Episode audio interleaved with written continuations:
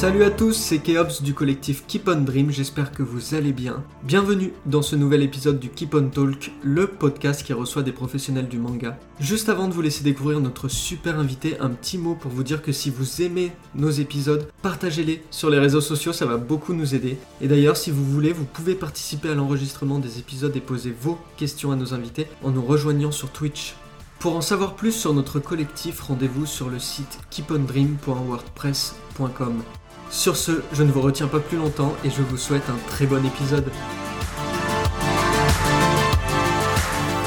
Dans ce troisième épisode, on reçoit Michael Almodovar, l'auteur du manga Les Torches d'Archilon, qui vient nous parler de la campagne Ulule de son quatrième tome.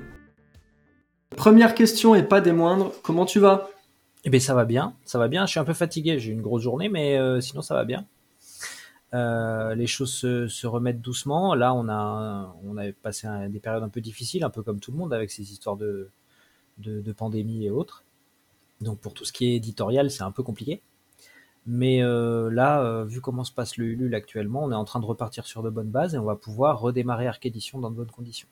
Ouais, j'ai vu que vous étiez à deux doigts d'arrêter pendant le, pendant le Covid. Oui, c'est pas passé loin. C'est pas passé loin et ouais, ouais, ouais, vraiment. Euh, parce que ben, à un moment donné, quand tu n'as plus du tout euh, le moyen de gagner ta vie, euh, il faut que tu trouves d'autres moyens de la gagner. Donc moi je suis papa, j'ai deux enfants, bientôt trois. Et du coup, à un moment donné, bah, tu te dis, bon, ok, ma passion, génial, super, ça plaît à beaucoup de gens, mais n'empêche que il faut manger. Il faut que les enfants puissent grandir correctement, tout ça. Donc ça a été chaud. Et puis c'est finalement mes enfants qui m'ont ramené au truc. C'est ça qui était chouette. Ah ouais? Ouais, ouais, ouais. C'est, mais, ben, moi, je passe ma vie à leur dire que de toute façon, le courage, c'est dans l'adversité, c'est pas quand c'est facile. Et, euh, et elles m'ont dit pareil. Et du coup, euh, ça m'a remotivé. Ça t'a reboosté? Ouais, ouais. ouais, ouais. Esprit shonen à fond? Mais tellement, tellement. C'est pour ça, c'est ce que j'ai mis sur le Ulule, hein, parce que c'est vraiment ça. C'est-à-dire que à partir du moment où j'ai commencé à remettre un pied devant l'autre, à me dire j'y vais, j'y vais. J'ai des amis qui sont venus m'aider, j'ai des gens qui m'ont contacté, qui m'ont dit qu'est-ce qu'on peut faire, et ainsi de suite, et ainsi de suite, et ainsi de suite. Donc c'est c'est c'est fou. Ouais ouais non non c'est fou. C'est euh, ouais, ouais à croire que c'est fait exprès et qu'en fait euh, c'est vraiment comme ça. C'est c'est comme dans les shonen, c'est ça. On a Larion qui nous dit que tes enfants ont une bonne mentalité déjà. J'essaye, on les travaille bien, on les travaille bien avec ma meuf, euh, on, on bosse, on bosse pour que ça y aille. Ouais ouais ouais. Alors du coup, vous venez de mettre en ligne euh, avec Arc Edition la campagne de financement pour le tome 4 des Torches d'Archilon. Est-ce que tu pourrais nous dire c'est quoi l'histoire, l'histoire du manga? Des, euh, Du tome 4 ou des Torches? Euh, Des Torches en général pour commencer, puis on ira sur le tome 4 ensuite. Alors les Torches d'Archilon, c'est les aventures d'Arcaïs et Sombrelune. Et, euh, donc Arcaïs, c'est un chevalier dragon végétarien et Sombrelune, un elfe noir magicien radin. Et c'est deux mercenaires dans un monde fanta fantasy, façon donjon et dragon, et euh, ils font toutes sortes de missions pour gagner leur croûte. Et puis là, bah, ils vont prendre la mauvaise. Et euh, à cause d'un paladin un peu on ils vont se retrouver obligés de partir sauver le monde dans l'espoir d'être payés un jour. Voilà. Ça, c'est le pitch de départ des torches. Sauf que cette histoire, en réalité, c'est une maman qui la lie à son enfant qui est dans le coma dans un hôpital en France. Et petit à petit, on va apprendre comment ces deux récits sont mêlés l'un à l'autre et lequel, enfin, et comment ils ont de l'importance et comment ça fonctionne. Je peux pas vous en dire plus, sinon après c'est vraiment du spoil. Alors on reviendra sur le, sur le tome 4 et l'histoire plus, plus, précisément un petit peu plus tard. Euh, D'abord, on va, on, on, va déjà parler de l'élaboration des torches d'Archilon. Ouais. Et donc, est-ce que tu peux nous, nous raconter un peu ce que, ce que représente l'aventure des torches d'Archilon pour toi euh, sachant que l'œuvre a été éditée en premier chez les éditions Akata, ouais. puis après vous les avez repris en créant Arc Édition ouais. en indépendant euh, ouais. à travers euh, les campagnes de financement. C'est ça. Euh, donc comment ça s'est passé? Pourquoi pourquoi ce choix ensuite des, des campagnes de financement participatif? Ok, bah, je vais commencer par la première question. Ça fait les Torches d'Archilon, ça a commencé en 1997, enfin 97-98, et euh, c'était une partie de jeu de rôle. Et par la suite, en fait, les personnages étaient tellement fun. Moi, je faisais déjà un peu de dessin et tout ça, et les persos étaient tellement fun que je me suis dit, euh, il faut, en faire une BD, il faut en faire quelque chose. Donc, j'ai commencé à bosser dessus.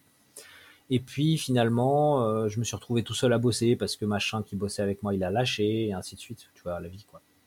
Et j'ai mis ça dans, un, dans une boîte, j'ai fermé la boîte, et puis je suis retourné à ma vie, j'ai fait plein de trucs. Euh, j'ai fait, fait du sport euh, pendant très, très, très longtemps. Je fais des arts martiaux un peu partout dans le monde. Et puis, euh, quand j'ai eu fini ce rêve-là, parce que moi je voulais faire, je voulais faire ça, je voulais faire des arts martiaux à haut niveau. Donc j'ai fait ça. Une fois que ce rêve-là était terminé, ben je je j'ai réouvert ma boîte Et il y avait les Torches d'Archilon, il y avait Kumite, il y avait 72, il y avait plein, plein, plein d'autres histoires comme ça que, j'ai, qui sont certaines déjà en cours, d'autres que je vais faire bientôt. Et, euh, puis je m'y suis remis. Je suis passé au rêve numéro 3, parce que c'était le troisième. Et voilà, j'avance comme ça de rêve en rêve. Ensuite, euh, effectivement, j'ai contacté en 2013, j'ai contacté. Euh, donc j'ai recommencé à dessiner en 2000, entre vraiment sérieusement autour sur la BD en tout cas vers 2013, 2012. Oui, c'est ça, entre 2000, 2012 et 2013. En 2013, ben, je contacte Akata, fin 2012, j'ai contacté tout le monde. Hein. Euh, j'ai eu des retours d'Ankama, des retours de. J'ai failli bosser avec Dos Santos d'ailleurs. Il me semble qu'on a. Oui, on a fait on a fait une, euh, on a fait euh, parce qu'à l'époque il faisait, il voulait faire un truc qui s'appelait Nakamanga ou quelque chose comme ça, je sais plus. Nakarmaz, je sais plus comment ça s'appelait le, truc. Et on avait eu une conversation. Si, c'est lui, hein, il me semble que c'était lui. C'était lui. Pour ceux qui n'étaient pas là la, dernière fois, je me permets juste de te couper pour faire un, un point là-dessus. On a fait une émission, on a fait un talk avec Sylvain Dos Santos. Donc, euh, pareil, pendant une heure et demie, deux heures d'entretien où il nous a raconté sa vie, son parcours d'auteur-producteur de, de dessins animés.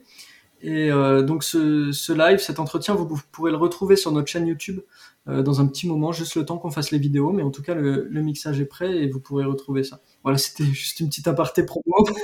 Il faut faire un peu d'auto-promo, c'est normal. Mais du coup, voilà, et donc j'ai proposé à tout le monde, j'ai eu des retours. Je n'ai pas eu de, de, de... On m'a jamais dit non, on veut pas ton bouquin jusqu'à un moment donné, Ankama m'a fait traîner tellement longtemps parce qu'ils étaient en train de, fermer. Ils avaient une espèce de magazine un peu à la Shonen Jump et où ils voulaient sortir Radiant dedans aussi et tout ça.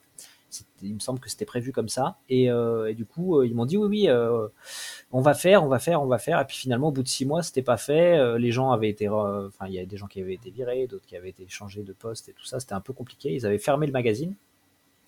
Et du coup, là, je les ai contactés. Je dit écoutez, maintenant, je le propose aux autres parce que je peux pas, à un moment donné, il faut que je, vive de mon travail. Quoi. Je peux pas continuer à faire des allers-retours entre la BD et, les petits boulots à côté. Euh, du coup, j'ai proposé, j'ai eu retour de Pika, d'Akata et je sais plus qui d'autre. C'était ton premier, c'était ton premier projet manga que tu envoyais C'est le premier projet que j'ai proposé à qui que ce soit. En fait, avant ça, j'ai rien proposé à personne, tout simplement. Euh, les, les, torches d'Archilon, je les ai présentés une fois à Pierre Valls à Angoulême à l'époque où c'est lui qui gérait Pika au niveau en, en directeur de collection parce que je connaissais Renault et euh, Renault Le Maire Dreamland. Donc je connaissais Renault et euh, quand on était passé montrer nos projets BD avec mon frangin, parce que mon frère fait de la BD aussi. Et, et on était monté à Angoulême euh, pour, montrer nos projets BD et finalement on a vu Renault, on est allé le voir, on a papoté et on était plutôt euh, franco-belge à l'époque, on n'était pas du tout sur le manga et tout ça. D'ailleurs mon frangin a fait de la BD euh, franco-belge. Et j'ai montré mes, planches à Pierre Valls et il m'a dit fais-le en, fais en manga, moi je te prends demain. Moi, non, non, faut que ça soit en grand, en couleur. j'ai dit non. J'ai dit non et finalement quelques années plus tard, j'ai retenté de faire les torches en manga et j'avais jamais essayé. En fait, j'avais toujours dessiné les torches sur de la BD. Moi, j'ai grandi avec Torgal, avec euh, les BD de Marini, euh, avec des choses comme ça, tu vois. Euh, Rapace, Black Sad, des trucs comme ça. Black Sad, qu'est-ce que raconte? Black Sad, Rapace, Marini, Gypsy. mais c'est vrai que Black Sad aussi, j'aimais bien. Et du coup, j'avais ce délire-là, un peu euh, dessin animé, euh, mais mis en pause un peu, tu vois, visuellement. Tu vois, le côté Black Sad, justement, un peu presque un Disney, mais hyper réaliste, euh, avec des. Black Sad, c'est le, c'est la c'est un chat noir qui fait des enquêtes. ce côté ouais, très storyboardé avec des plans avec des cadrages de ouf. voilà, c'est très très très beau dessin. Et du coup, moi, j'étais plus dans cette veine-là. Euh, et, j'avais jamais essayé le manga en fait. J'en avais, j'ai grandi avec le manga parce que j'avais du manga à la télé tout le temps. Et nous, on a, les mangas papier, on les a eu vachement tard. On a eu d'abord Dragon Ball, on a eu plein plein de trucs. Et quand j'ai eu euh, le, le, le, déclic, j'ai testé le manga papier euh, pour mon histoire. Et en fait, comme j'avais grandi avec le manga, c'est sorti beaucoup plus naturellement, c'était plus fluide, les personnages ils se développaient mieux. Visuellement, ça s'est transformé. Il y avait et ça m'a libéré. Je sais pas, j'étais coincé dans mes cases de BD et là, le fait d'être dans un truc chapitré, de pouvoir euh, étaler mon histoire différemment, la construire différemment, prendre du temps pour certaines choses. Bon après, un peu différent quand tu bosses avec un éditeur traditionnel comme Akata à l'époque. Il y a des trucs sur lesquels tu peux pas forcément prendre exactement le temps que tu voudrais. Parce que sur, euh, pour la plupart d'entre vous, euh, si vous, si vous savez un peu comment ça fonctionne dans le milieu éditorial actuellement, en général, on va vous, on va vous signer pour euh, aller 2 à 4 tomes. Et donc, ça vous oblige à prendre votre histoire et essayer d'y mettre le plus possible au début pour que ça soit visible. Et puis finalement, moi, j'étais pas parti dans ce truc-là. Mais, mais voilà. Et donc du coup, ben, euh, j'ai proposé à tout le monde, j'ai testé, enfin d'abord j'ai testé, j'ai trouvé ça génial, je, me suis éclaté en manga, ensuite j'ai proposé à tout le monde et euh, c'était parti. Je suis passé euh, chez Akata, effectivement, ça s'est très bien passé, hein, c'est une très très bonne équipe Akata. Après, le truc c'est que le, fonctionnement éditorial classique me convenait pas du tout, je suis quelqu'un de trop, trop indépendant pour ça. Et je, le, le, fait d'avoir un patron, ça me dérange beaucoup. J'arrive pas. Et ensuite, derrière ça, euh, il y avait aussi euh, le, fonctionnement euh, du système éditorial tel qu'il est actuellement, qui est quand même vraiment, qui marche sur la tête.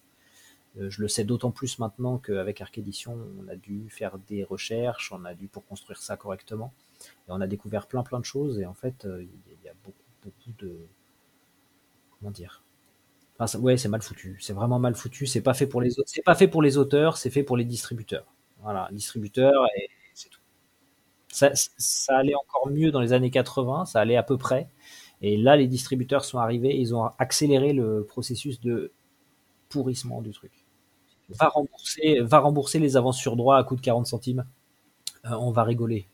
Tu vois C'est ça, pour, pour, ceux qui pour ceux qui ne le savent pas dans, dans le chat, euh, une avance sur droit, c'est-à-dire que l'éditeur va vous signer pour un contrat, va vous donner euh, de quoi bouffer en fait, de quoi bouffer pendant le temps que tu fais ton bouquin.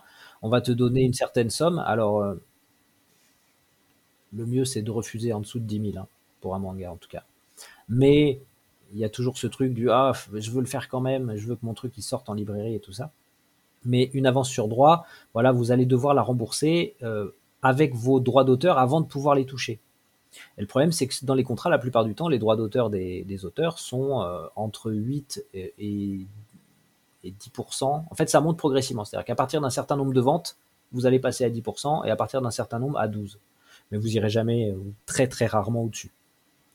Et le nombre de ventes, c'est la folie, quoi. Je veux dire, avec le nombre de mangas qui sortent, un auteur inconnu français, il n'y a pas d'anime derrière, il n'y a pas de prépublication. Donc le truc n'est pas connu. Pour arriver à en faire un best-seller, c'est encore jamais arrivé. À l'heure actuelle, c'est encore jamais arrivé.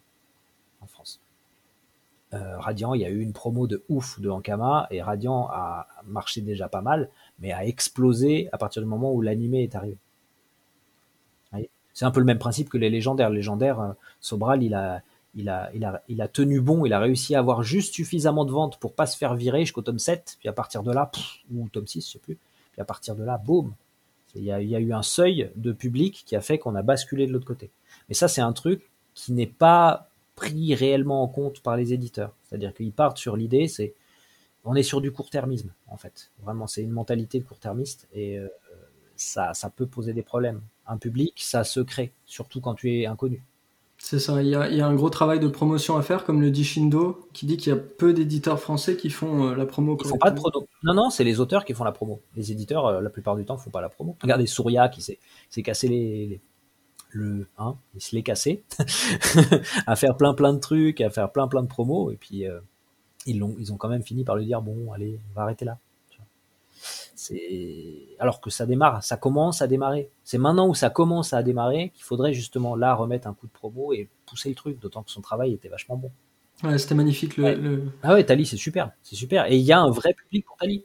Euh, parce que mais c'est un truc, ça, prend du temps. Il faut au moins, euh, moi je dirais, euh, en dessous de 800 pages. Ouais, je crois que c'est ça, avec Renaud, on avait discuté de ça. Je crois que c'est en, dessous de 8, 900 pages, c'est même pas la peine. Le public, il n'est pas assez gros. Il faut, que les gens aient assez de, matière pour, s'imprégner de l'histoire. On n'est pas sur de la BD.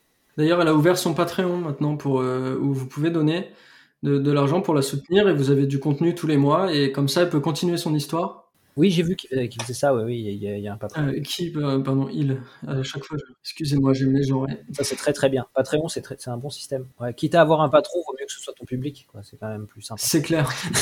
Alors après, je veux revenir sur Akata une petite seconde. Akata, c'est vraiment une super équipe. Moi, euh, je suis très très fan de leur travail depuis avant et quand ils bossaient encore chez Delcourt et même avant sur Tonkam et aussi ce qu'ils ont fait avec toute la collection What the Fuck, il n'y a pas de souci ils sont très bien. Moi, j'ai, si j'ai quitté Akata, c'est parce que ça me fonctionne, ça fonctionnait plus pour moi et parce que les choses, euh, le, fonctionnement de, dans une maison d'édition de cette manière-là m'allait pas.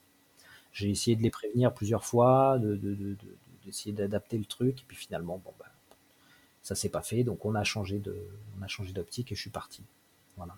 Après, euh, vraiment, euh, ça n'a rien à voir avec la qualité qu'ils ont en tant qu'éditeur, clairement. Et est-ce que, est-ce que quand tu es parti, tu avais déjà, déjà un public? Tu savais déjà qu'il y aurait des gens qui allaient acheter si tu te mettais en indépendant? Non. Ou tu as pris le risque? Non, non, non, je suis parti. Bah, y il y avait un petit public, mais il était minuscule.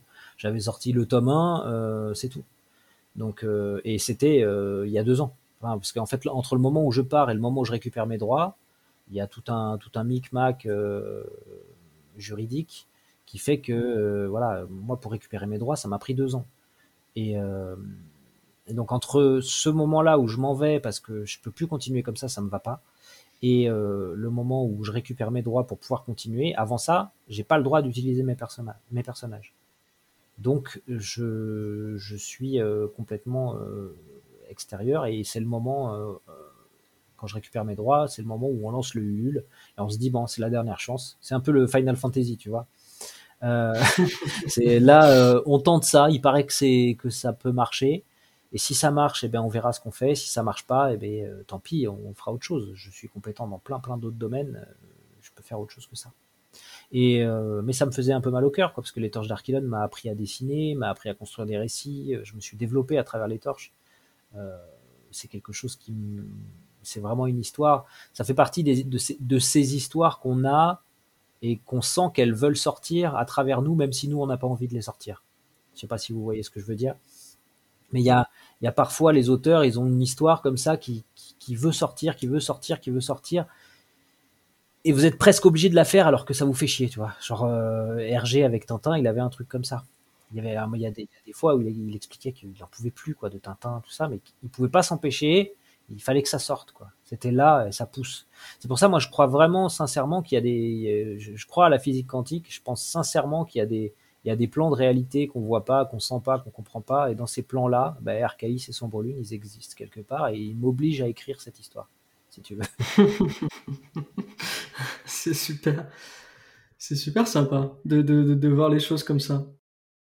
Euh, tu, parlais, tu disais que tu avais évolué sur les torches d'Archilon, maintenant tu es au tome 4. Est-ce que tu sens une vraie progression dans, tes dessins, dans ta narration? Clairement, clairement. De fou, de fou. La progression, surtout sur les trois derniers tomes, je dirais, ouais, les deux derniers tomes. Ça fait cinq tomes en tout. Je suis, au tome 4, mais en fait, j'ai dessiné cinq tomes. Et puis, euh, il y a le sixième qui est en cours, donc qui sera le tome 5. Parce qu'en fait, vous avez tome 1, tome 2, tome 3, tome 0, qui s'appelle le Genesis Ouais, euh, on en parlera. Voilà, le tome 4 qui va sortir là, euh, je pense, euh, après l'été. Puisque j'aimerais que les Ululeurs ils aient le temps d'en profiter avant que les autres. Bien sûr. Et, et donc, du coup, oui, ça commence à faire, ouais. Et du coup, oui, la, la, narration a beaucoup évolué. Alors, l'histoire est la même, les personnages sont les mêmes, les péripéties sont les mêmes mais c'est vrai que c'est beaucoup plus subtil, beaucoup plus fin dans la, construction du récit et dans la narration. Et puis bah, le dessin, après, euh, je vous avoue que moi, j'y fais pas trop attention. Je, je me focalise euh, sur euh, la lisibilité, l'expressivité et, et quand même qu'il y a un minimum de qualité. Moi, ce que je veux, c'est vraiment que les gens ressentent l'émotion, l'ambiance, avant même. Je me soucie pas vraiment de la qualité du dessin si pour que l'émotion soit la bonne, je vais, il faut que je gratte ma feuille, je vais la gratter. Tu vois. Euh, D'accord. Mais c'est vrai qu'au début, j'étais beaucoup plus dans le contrôle. Euh, J'essayais de faire exactement ce que je voulais. Maintenant, justement, on pourra en revenir à cette histoire de, physique quantique.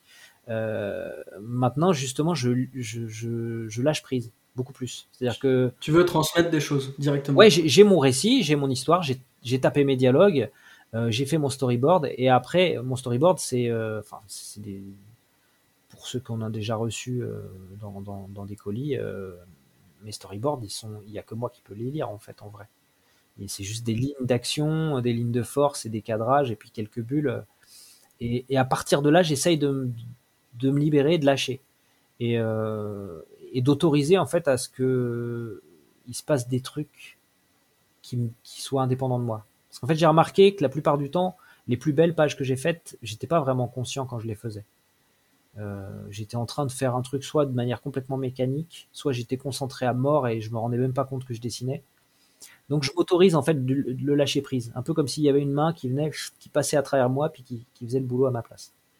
Et depuis que je fais ça, mon niveau a augmenté de fou. Là, ce que je vous montre dans les torches, c'est vraiment le minimum de mon niveau. Je, suis obligé de faire 5 pages par jour pour pouvoir euh, arriver à faire mes tomes euh, dans un délai assez court, parce que je travaille à côté, parce que j'ai une famille et tout ça. Et, euh, du coup, ça me prend. En fait, j'ai 14 jours par mois, 13 jours, si on compte pas un jour où je vais faire les courses. Mais en gros, j'ai 13 jours par mois pour faire, pour faire mes tomes. Et c'est très très court, 13 jours par mois. Donc j'optimise à mort. Et donc je, suis très très en dessous de ce que je pourrais produire réellement en termes de qualité. Après c'est normal, il faut que ça sorte vite aussi. Et, là justement, deux choses. Déjà, ça, me, ce que tu disais euh, au niveau de l'énergie que, que, tu veux transmettre, ça me rappelle ce que disait euh, Sylvain Dos Santos la dernière fois. Il disait que pour un dessin animé, eux, si, euh, si le mec qui au début a, l'idée, il arrive à être dans une certaine énergie, à se donner à fond, etc., dans, dans son idée, à transmettre une émotion, le mec ensuite qui va lire son, son scénario pour faire le storyboard, il va être dans cette même énergie-là. Et derrière, le spectateur, quand il va regarder le dessin animé, il va retrouver cette énergie-là. Alors, que si chacun le fait comme si c'était euh, en y portant peu d'intérêt ou en n'aimant pas ce qu'ils qu'ils font, tout simplement, bah, l'énergie, elle se transporte pas de, de créateur en créateur. et je pense que pareil. Ça transpire, tu as tout à fait raison. Tu peux pas, tu peux pas travailler sans, sans, sans y mettre une part de toi. C'est pour ça qu'il y a des bouquins qui sont super bien dessinés, avec des histoires super complexes et tout, mais on n'arrive pas à aller dedans. Ou alors quand on commence à les lire, ça nous saoule ou ça nous rend triste. Parce qu'en fait, tu produis quelque chose. Tu, écris avec tes émotions, tu écris avec, euh, ta passion. Et si en fait tu, produis ton truc en étant complètement blasé, ou avec aucun intérêt, malgré la qualité de la chose, à un moment donné, il y aura une froideur qui va repousser les gens. C'est pour ça que j'essaye toujours d'écrire mes histoires et de dessiner. Euh, je, travaille beaucoup le début. Sur la fin, tout ce qui est ancrage et tout ça, je m'en occupe pas trop, c'est plus un truc mécanique pour moi. Mais tout le début, la mise en scène, les cadrages, les dialogues, pour moi, il faut que ça soit hyper passionné. C'est euh, comme si tu donnais tout, voilà, tu donnes tout dans les préliminaires, si tu veux. Quand tu fais des câlins avec ta chérie, ou ton chéri, ça dépend. Tu donnes tout dans les préliminaires, et après le reste, c'est qu'un travail mécanique. Et tu vas tranquille, à ton rythme, et, ça, et, puis ça se fait. Il n'y a pas vraiment euh, de, travail à faire un peu compliqué. Le début doit être passionné. La métaphore est faite. Ah, c'est pour moi, enfin moi je le vis comme ça. Hein. C'est une histoire d'amour la BD. Apprenez à faire des enfants en direct sur ouais, c'est ça. Euh, tout à l'heure, tu nous parlais de Patrick Sobral, donc qui a qui a fait les légendaires, qui a dessiné les légendaires en BD, et qui est aujourd'hui, qui travaille aujourd'hui euh, aussi avec euh, Guillaume Lapère et Alexandre Desmassias, qu'on a reçu dans le Keep on Talk pour les légendaires saga. Euh, si je me trompe pas, il avait préfacé le, le, le, premier tome. Oui, ouais, le, le tome avait été préfacé. Alors c'était c'était c'était toute une histoire, c'est qu'en fait euh, Sobral euh, il habite en, dans le Limousin, à Limoges en fait il habite, et Akata avait ses locaux pas très loin, et en fait c'est eux qui lui avaient édité ou imprimé, je sais pas quoi, son tout premier recueil de dessins. Il y a hyper longtemps. Donc ils le connaissaient depuis longtemps. Et du coup, quand ils ont lancé un truc d'Heroic Fantasy, ils l'ont contacté, lui ont montré. Et puis, euh, ils lui ont proposé voilà, de faire la préface si ça l'intéressait. Du coup, il a fait une préface et il a fait un joli petit poster euh, pour, le, pour le tome 1. Super. Du coup, on a fait, j'ai fait mes premières dédicaces à côté de lui. Ouais. c'était, hyper angoissant. Moi, j'avais jamais dédicacé de ma vie. Je savais pas comment faire, tu vois. En plus, je me disais, putain, si je fais des dessins pourris et tout, euh, les gens, ils vont, ils vont voir que je sais pas dessiner et tout. Rembourser. Ah, c'est le, truc, le truc de base quand tu fais tes premières dédicaces, quoi. Et, euh, et à côté de moi, j'avais euh, deux heures et demie d'attente pour avoir Sobral. Tu vois. Il y avait des queues qui sortaient du, du salon du livre de Limoges euh, jusqu'à jusqu'à l'extérieur pour pouvoir être. À, voilà. Donc ils ont dû déplacer Sobral, il était à côté de moi, ça bloquait tout le passage. Donc ils ont dû le déplacer, le mettre à l'entrée pour que, enfin c'était un bordel. J'ai aussi rencontré Zeriou à ce festival-là, qui m'a donné beaucoup, beaucoup de très très bons conseils pour, pour entre guillemets carrière d'auteur. D'accord. Il m'a appris à faire les dédicaces aussi. Il m'a expliqué que faire une dédicace, c'est donner un spectacle à quelqu'un.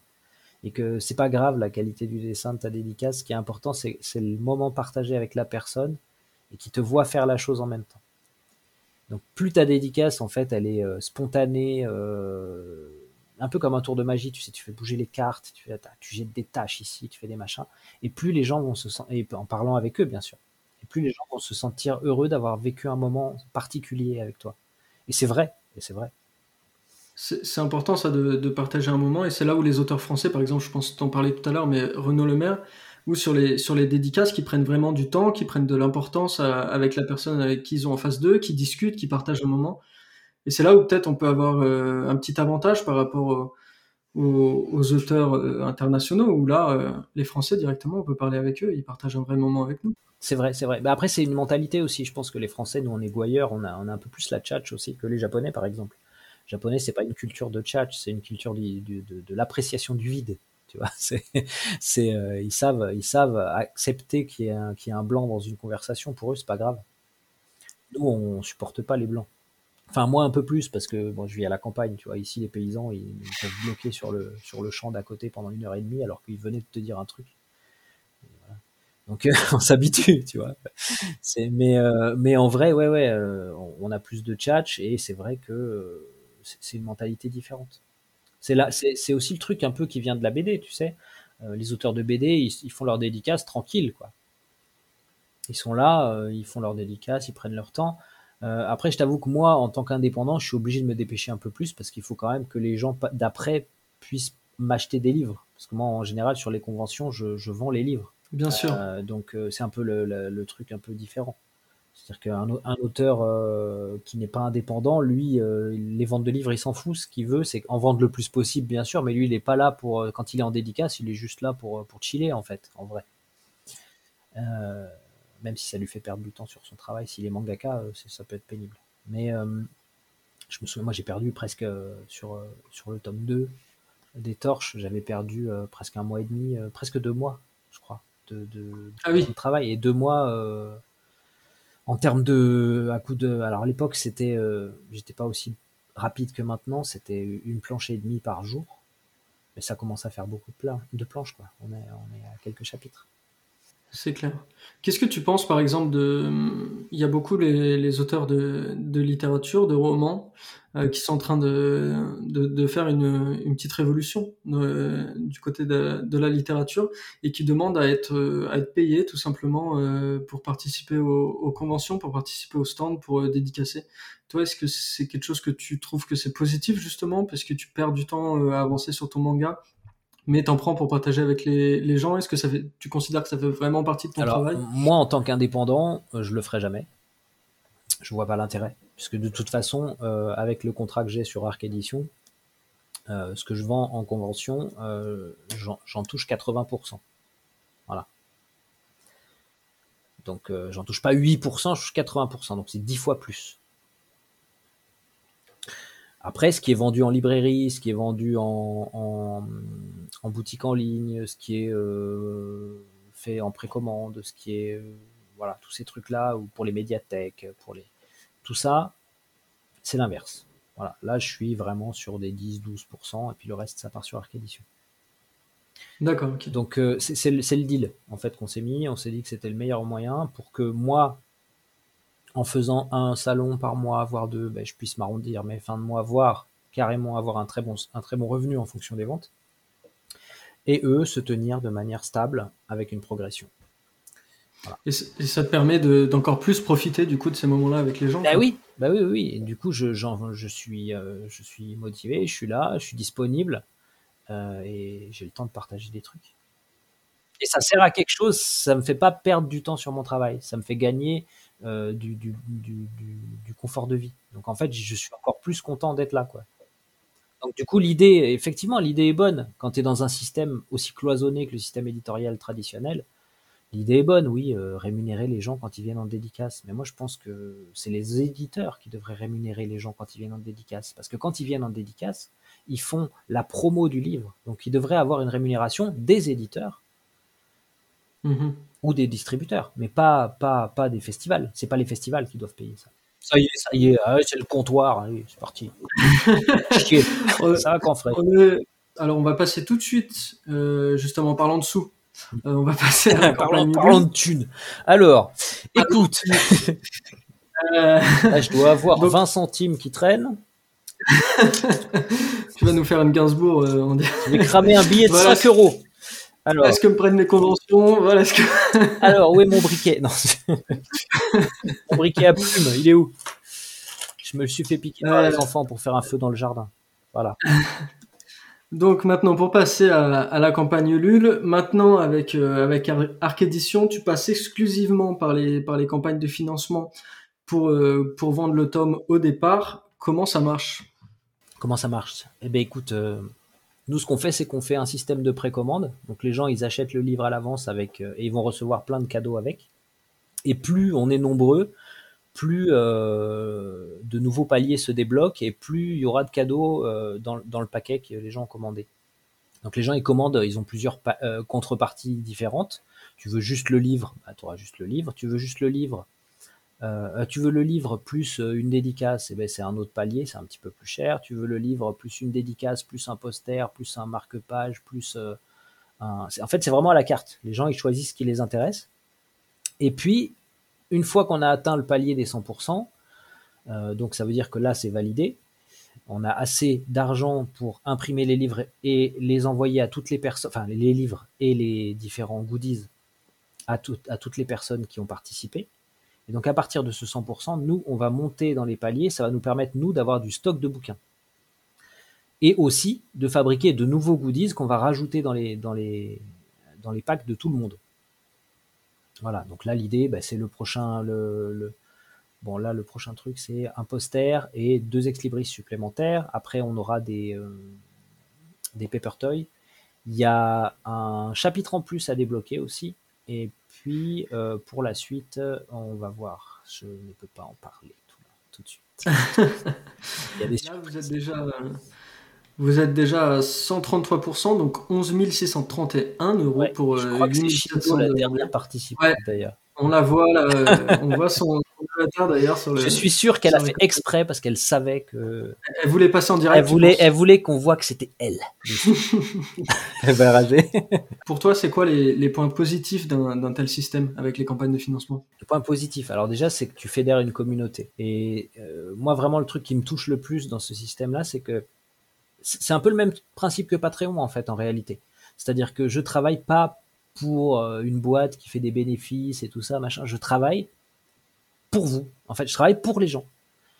En direct, c'est presque du, du, du, du, du, du- du producteur au consommateur. Je suis, presque, un maraîcher bio, si tu veux. Là, j'arrache la carotte, je te la donne direct, tu vois. C'est moi qui l'ai fait pousser, je suis content de moi, je suis fier de mon travail. J'ai mis tout ce que je pouvais dedans, je te la donne. Et, je te la donne. Et toi, en, contrepartie, quand tu la prends, ce que tu me donnes, ça me permet de faire pousser des carottes deux fois plus grosses l'année d'après. C'est tout. C'est le circuit court. Voilà, c'est ça, mais c'est vertueux. C'est-à-dire que moi, les gens, ils me font des retours sur les livres. Euh, J'ai des gens qui m'ont demandé, qui m'ont proposé leur aide. Il y a des, il y a des gens qui m'aident à, corriger les, fautes d'orthographe. Il y a des gens qui m'aident à, mieux comprendre, parce que moi je suis un vieux, euh, à mieux comprendre comment fonctionne Instagram, euh, ainsi de suite, plein plein de trucs. Et donc du coup derrière, ben il y, a, un vrai échange. Et, et je retrouve les noms. Tu vois, chaque chaque fois qu'on fait un Ulule, je, revois les mêmes noms qui apparaissent. Et je, sais reconnaître quand c'est des nouveaux et tout ça. Et, euh, puis après, les gens viennent me voir, et c'est moi, euh, machin 21, un truc. C'est génial, c'est génial.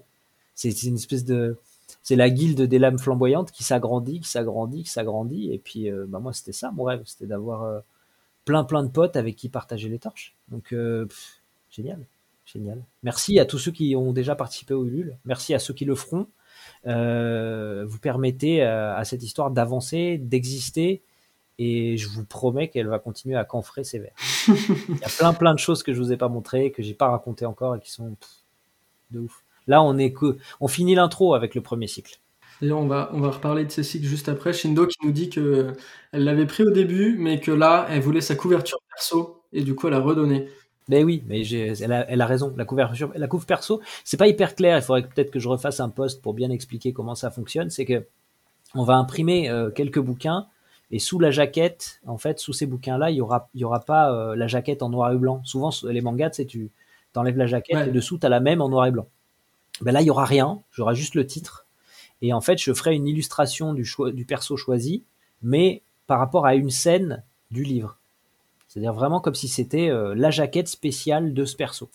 Donc euh, ça sera euh, certainement à la plume, on verra la qualité du papier. Au choix du lecteur, le, personnage? Oui, oui, ils peuvent choisir, ils ont toute une liste de personnages à choisir. Ouais. Ok. Ça, c'est en plus, c'est en dehors encore de tous les autres paliers. C'est-à-dire c'est pas, c'est pas vraiment une contrepartie, c'est un, bonus qu'on peut rajouter. C'est un peu plus cher.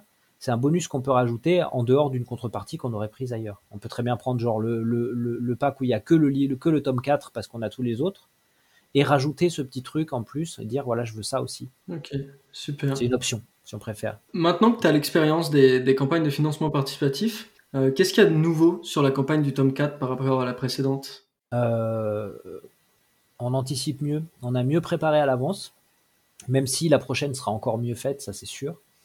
Euh, en termes de communication, je pense qu'on est meilleur aussi. Mais surtout, on a, on a préparé plus de choses à l'avance même si je pensais que j'aurais plus. En fait, on a passé beaucoup de temps sur des animations avec Léa et Gustave. Euh, euh, et, c'était très très bien, mais il y, a, la moitié des animations, en fait, en vrai, euh, je ne les ai pas utilisées, quoi, parce que j'ai pas eu la place de les utiliser. Mais ils ont, ils ont tellement bien bossé que je m'en servirais pour d'autres choses. C'est pas un souci. C'est très très très bon, et d'ailleurs, je, je te ferai passer leur, leur Insta et leur, leur boîte mail pour que tu puisses le mettre sous la, sous la vidéo quand, tu, quand elle sera repostée. Ouais, ça marche. Ouais, ça, ils méritent, ils ont vraiment bien bossé. C'est eux qui ont fait euh, quasiment tout le boulot pour le dessin animé que vous avez vu au début. Moi, je, je leur ai fait le storyboard et puis euh, les voix, et puis après, derrière, euh, tous les sons. Et j'ai retouché quelques trucs, mais la plupart du travail, c'est tout eux. Hein. Toutes les bonnes idées de, de, de, de réaction de personnages, c'est eux. Et le lip sync de ouf, parce que moi j'en ai fait un petit peu de l'animation, et j'en fais un petit peu. Hein. Euh, le, le, le, sombre lune avec la cape et les cheveux qui, qui bougeaient sur le, sur euh, les, euh, le palier juste avant. Je crois que c'était 125%. Ouais. c'est moi qui l'avais fait. D'accord. Mm. Bah, on les salue et s'il y en a dans le, dans le chat qui peuvent, qui peuvent mettre leur lien mm. Insta, ça peut être super pour ceux qui sont là. Sinon, elle sera sur la. je les avais mis, ils, sont sous la vidéo sur YouTube. Ils sont sur la vidéo. Donc après, mais voilà, n'hésitez pas à, aller, à, à, faire tourner un peu leur, leur, leur, truc. Ça leur fera de la pub et ça leur permettra peut-être de, de, de, des, opportunités. d'avoir des opportunités de taf, euh, surtout dans l'animation, c'est pas toujours facile quand on vient de finir une école de, mm. euh, de trouver. Voilà, là, ils se sont bien entraînés quand même parce que moi, je suis assez content de l'animation qu'on a fait. Il y a un petit côté Camelot euh, croisé avec Donjon de Nalbuck. qui me plaît beaucoup. D'ailleurs, en parlant d'animation, j'en profite encore un petit instant promo, mais pour féliciter Neil euh, qui a sorti le, trailer des mangas du, du, Keep on Dream cette semaine. Ah, je l'ai vu, il est vachement bien. ah, bah, merci beaucoup. bravo. Et puis c'est un sacré boulot hein, de compositing, ça c'est très très long à faire. Donc, euh, ouais, c'est Neil qui est dans le chat là actuellement, qui est, euh, qui est un des modérateurs aussi du, du Keepon et donc c'est la première fois euh, la première vidéo qu'il fait pour le pour le Keepon et c'est ce trailer donc euh, super. Eh ben, il s'est bien débrouillé parce que c'est pas facile à faire tout ça. Moi je, je, me suis amusé à le faire un petit peu sur certains trucs. Euh, faut du temps et puis j'en ai pas. Ouais, ça représente énormément d'heures de travail. c'est clair. Qu'est-ce que tu conseillerais à un jeune auteur qui lancerait une campagne de financement pour son manga? La drogue? La drogue, beaucoup de drogue. euh, non, pour une campagne de financement, euh, j'attendrai d'avoir un tome complet, fini, peut-être même deux, hmm. histoire d'être vraiment solide, parce qu'une fois que c'est parti, c'est parti. Tu peux pas, tu peux pas abandonner les gens en cours de route. Faut que tu ailles jusqu'au bout. Euh, ensuite, bah oui, ça c'est les mêmes conseils que je donnerais à n'importe quel débutant, c'est-à-dire qu'il faut, euh, il faut, faut produire, produire, produire peut-être pas partir sur une histoire pour commencer. Si vraiment tu veux commencer, pas commencer avec un truc euh, qui te tient à cœur de fou, le mettre de côté, les trucs comme ça. Prendre une histoire qui est vraiment bien, que tu trouves vraiment sympa, qui est facile à, déployer pour toi, avant même de passer. Ouais, voilà, avant même de passer à cette étape-là. Moi, ce que je conseille vraiment pour les débutants, c'est de faire genre euh, plein de one shot, plein, plein, plein de one shot de plein de trucs différents. Puis vous les gardez dans une boîte, mais vous les montrez quand même. Vous, vous les foutez sur Manga Draft, sur euh, sur euh, sur quoi, Milova. Euh... Il y a Milova aussi. et maintenant il y a maintenant il y a une plateforme qui s'appelle The Ninth. Ah oui, une, oui, oui, je l'avais pas entendu. C'est ton accent, c'est ton accent anglais qui est. On m'en a déjà parlé. je préfère pas évoquer le sujet. C'est The Nint, c'est ça, The Nint. Alors au début j'avais dit The Nymph et on m'a repris. Donc, euh, donc voilà, maintenant je, je n'ai plus. Euh, le neuvième en anglais, quoi. Ouais, voilà, le neuvième art, quoi. Et oui, oui, il faut, il faut aller sur ces plateformes. C'est hyper important pour les, pour les débutants. Aller sur ces plateformes, poster, essayer d'être hyper régulier. Obligez-vous à faire, genre, voilà, tous les samedis, je fais une page entière ou, si j'ai du temps, tous les week-ends, je fais 2, 4, 6 pages, mais je m'y tiens. Toutes les semaines, je fais le même nombre de pages. Puis, la semaine, puis au bout d'un mois, un mois et demi, j'en rajoute une. Et ainsi de suite. Quand vous aurez atteint un certain niveau de vitesse et de capacité à, accepter votre. Euh, comment dire accepter les trucs pourris que vous faites. Je dis pas ça pour vous, je dis ça même pour moi. Hein. Euh, un, un, dessinateur a souvent le complexe du, perfectionniste. Et c'est une mauvaise idée. Ça sert à rien. Pour du manga, ça sert à rien.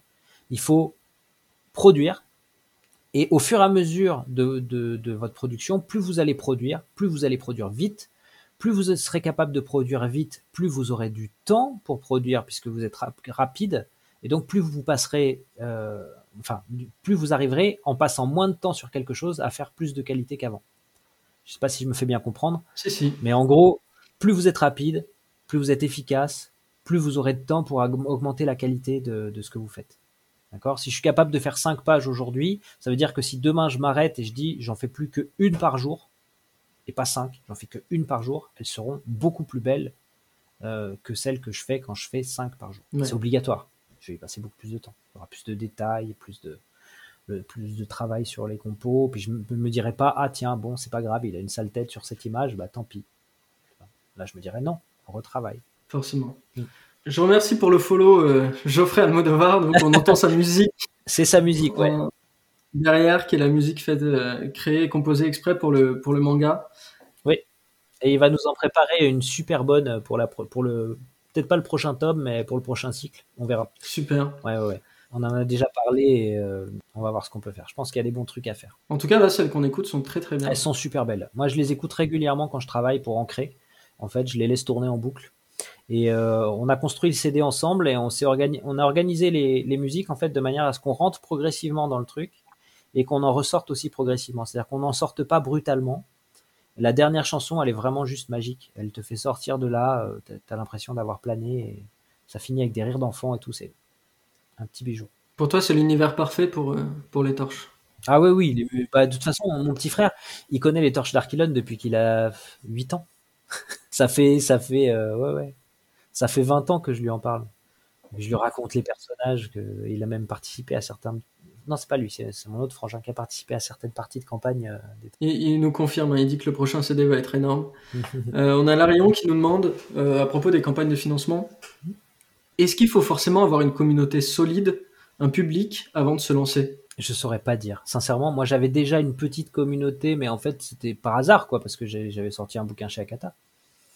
Mais euh, je pense que c'est mieux, c'est mieux. Regarde euh, le, le, boulot qu'a fait Aérine, tout simplement. Ouais, les Chronoctis Express. Voilà, avec Chronoctis, euh, elle, elle a, elle, a, elle a publié comme une malade pendant plusieurs années. Elle a fait augmenter son public, son public, son public. Et puis quand elle a eu un seuil critique de public, elle a commencé à proposer ça. Et ça a très bien marché. Moi, je pense que c'est vraiment le, truc, c'est ouais, créez-vous une audience. Essayez d'arriver avec quelque chose de très personnel. Moi, je sais que les Torches d'Archilon, c'est un truc très personnel. Dedans, il y tu retrouves pas l'ambiance des Torches d'Archilon dans d'autres mangas.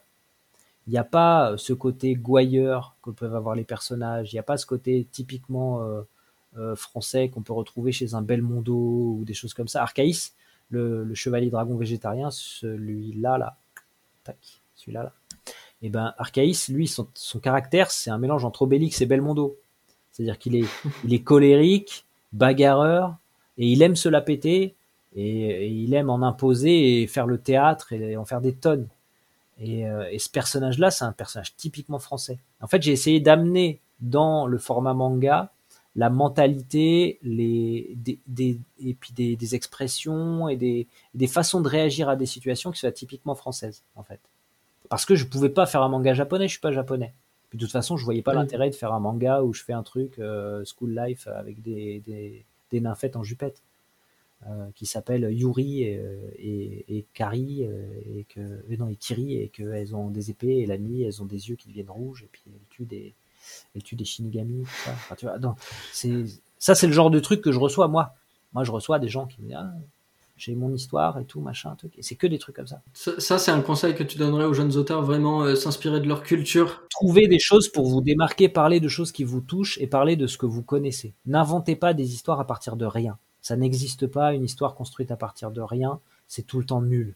Ça n'existe pas une bonne histoire construite à partir de rien. Prenez un thème qui vous touche, qui vous plaît, quelque chose qui vous fait vibrer, mais qui ne vient pas du manga et des animés. Je sais pas, vous êtes fan de, roller, faites un truc sur le roller. Moi, j'ai un, de mes élèves à l'atelier euh, de, dessin qui est venu avec une idée d'histoire, mais juste géniale. C'est c'est l'équivalent entre guillemets, hein, attention, de A-Shield 21, mais avec du Béour. Je sais pas si vous savez ce que c'est le Béour. Le Béour, c'est du, c'est du MMA médiéval. rien, que, rien que les deux mots, ça donne c'est du, chevalier, c'est du combat réel de chevalier en armure, le, le Béour, en fait. Et vous pouvez avoir des matchs de 1 contre 1, mais de 60 contre 60. Je vous laisse imaginer le truc. Et donc, vous imaginez un truc un peu à la Shield 21, mais là-dedans. Ça peut être hyper fun à regarder.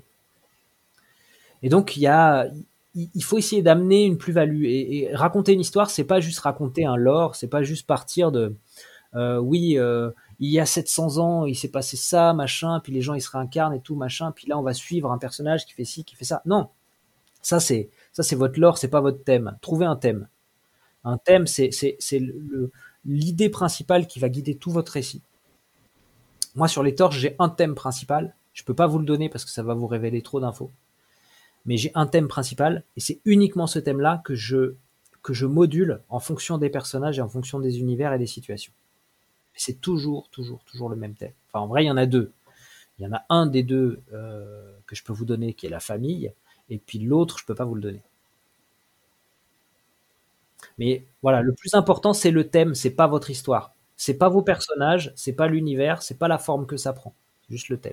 C'est ce que dit euh, Robert McKee aussi dans son livre euh, Story, donc dans son livre euh, pour apprendre le scénario. Il dit qu'il y a, un thème, une grande question que, soulève l'histoire, et en fait tous les, toutes les scènes, toutes les, tous les personnages répondent à cette question-là à, leur façon, à des degrés, voilà, à des degrés plus ou moins importants, mais que c'est sous-jacent et que souvent le, le, le, le lecteur ou le, spectateur, le téléspectateur s'en rend compte, mais à la fin, bien sûr. c'est ça. Mais en fait, depuis le début, c'est ça. C'est ça. C'est que tu t'en rends compte à la fin, mais en fait, depuis le début, il y a que ça. Et un bon méchant, c'est un méchant qui répond à votre thème de manière plus efficace que le héros. Ouais. Avec de bonnes raisons. Et avec de bonnes raisons. C'est-à-dire qu'il a raison, mais la façon dont il utilise son argument doit être confrontée à celle du héros. Et à un moment donné, après, en tant qu'auteur, vous choisissez qui c'est qui gagne la confrontation.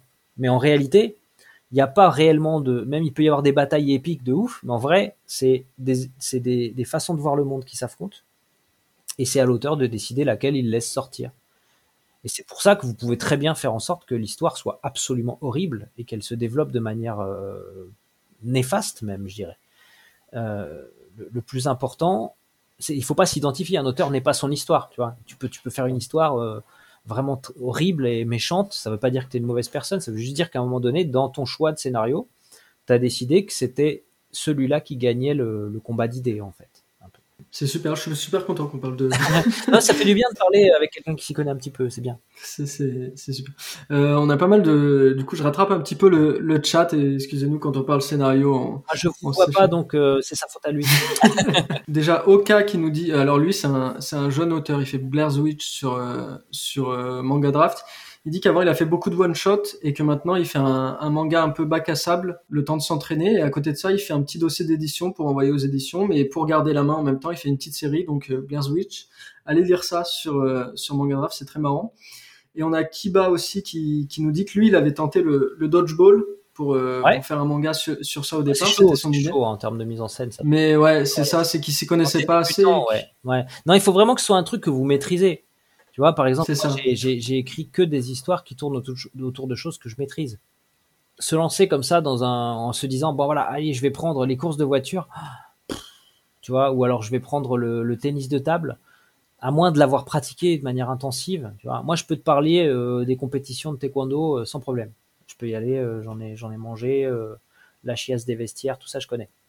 Donc, il y, a- il y a, il y a tout un, tout un univers comme ça, il faut l'avoir vécu. Parlez des choses dont vous avez vécu, que vous avez vécu.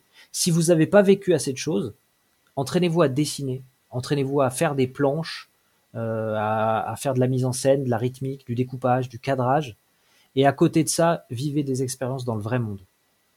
Et en vivant des expériences, vous allez rencontrer des gens qui vont vous toucher, vous allez avoir des situations qui, vont vous faire vous remettre en question. Et ces choses-là, vous pourrez les raconter à travers vos histoires. Là, vous aurez de la matière. Souvent, le défaut d'un débutant, c'est qu'il est débutant, en fait. C'est qu'il n'a pas assez vécu pour avoir des choses à raconter. On est dans une période euh, assez compliquée parce que maintenant, on a accès à beaucoup de choses avec les réseaux sociaux. Nous, on n'avait pas ça avant. Et euh, c'est, je vais reprendre une formule de Blanche Gardin parce que j'ai, vu son spectacle hier ou avant-hier. Et euh, elle disait que avant, on disait les, les paroles s'envolent et les écrits restent. Et aujourd'hui, en fait, euh, avec Twitter, avec Insta, avec Facebook, avec machin, on est tout le temps en train de, de balancer tout ce qui nous passe par la tête. Papa, papa, j'ai ça, ah oui, j'ai ça, j'ai, envie de dire ça, je dis ça. Et on balance, on balance, on balance. Mais on n'a plus ce temps. Avant, les gens, ils balançaient pas, ils gardaient en tête. Puis ensuite, ils se disaient, bon, je vais aller réfléchir et écrire. Mais ils prenaient, il y avait une étape de transition entre les deux. Il y avait l'étape, je pense à un truc, si je le sors tout de suite, ça va être de la merde. Mais si je le garde, que je m'interroge dessus, que je l'écris, que j'en fais un premier jet, un deuxième jet, que je corrige, que je l'améliore, et qu'ensuite je le poste, là, il aura de la valeur. En fait, il faut, il faut laisser le temps aux choses de mûrir et à vous-même aussi. Autorisez-vous l'échec et autorisez-vous le, le, de prendre le temps d'avancer dans, dans votre progression en tant que dessinateur, mais pas que. Si vous voulez raconter des histoires, c'est très différent. Être un bon dessinateur, regardez Yusuke Murata, c'est un excellent dessinateur, mais il n'est pas, il est pas auteur, il est dessinateur. Il ne fait que ça. Il prend les histoires des autres et il les met en scène. Si vous voulez faire ça, faites que ça. Ne vous concentrez pas du tout sur les histoires. Si vous voulez faire l'inverse, faire que les histoires, faites que les histoires. Mais si vous avez comme moi et que vous avez vraiment envie de tout contrôler parce que vous êtes un gros maniaque fou, euh, et ben, et ben, il faut que vous travaillez les deux côtés. Vous n'avez pas le choix. En tout cas, j'espère que j'ai été assez clair. J'essaye. C'est des trucs très abstraits en même temps. Hein. Non, mais il y a un exemple très concret, c'est que par exemple, je pense, bon, enfin, il y a beaucoup d'auteurs aussi dans le dans le chat, mais quand on écrit une quand on écrit une histoire, bah, rien que le fait de l'écrire à la main, ça fait qu'on a plus de temps pour réfléchir sur les idées, pour réfléchir aux mots qu'on va mettre sur le papier, plutôt que quand on écrit à l'ordinateur. Oui. On, on, va très vite et finalement on voit pas les modifications qu'on a faites, on prend pas le temps de, de, de, parfois développer des idées, etc. On écrit simplement. Quoi. Il faut le, le, le, mieux à faire quand vous écrivez une histoire, juste pour en, en, pour en terminer avec la méthode, c'est vous écrivez votre C'est un cours gratuit. Ouais, c'est ça, voilà. Ça. Le prochain, c'est payant, c'est 250 balles. Non, ça... non, mais simplement, vous écrivez votre histoire, vous la rangez, vous revenez dessus, mais une semaine après. Vous la relisez et vous regardez si ça tient la route. Déjà, ça devrait être pas mal. Il y aurait, il y aurait certainement des modifications à faire. Et après, vous pouvez aussi étudier euh, tout ce qui est écriture d'histoire. Il, il, y a justement, tu as, as, cité, euh, comment il s'appelle McKay. Robert Ouais, voilà, McKay. Et après, tu as, as, Campbell, tu as. Euh, comment il s'appelle il y a Truby. Voilà, Truby. Euh, après, c'est les, les, étapes de Truby, c'est bon, c'est plus pour le cinéma, mais ça fonctionne aussi.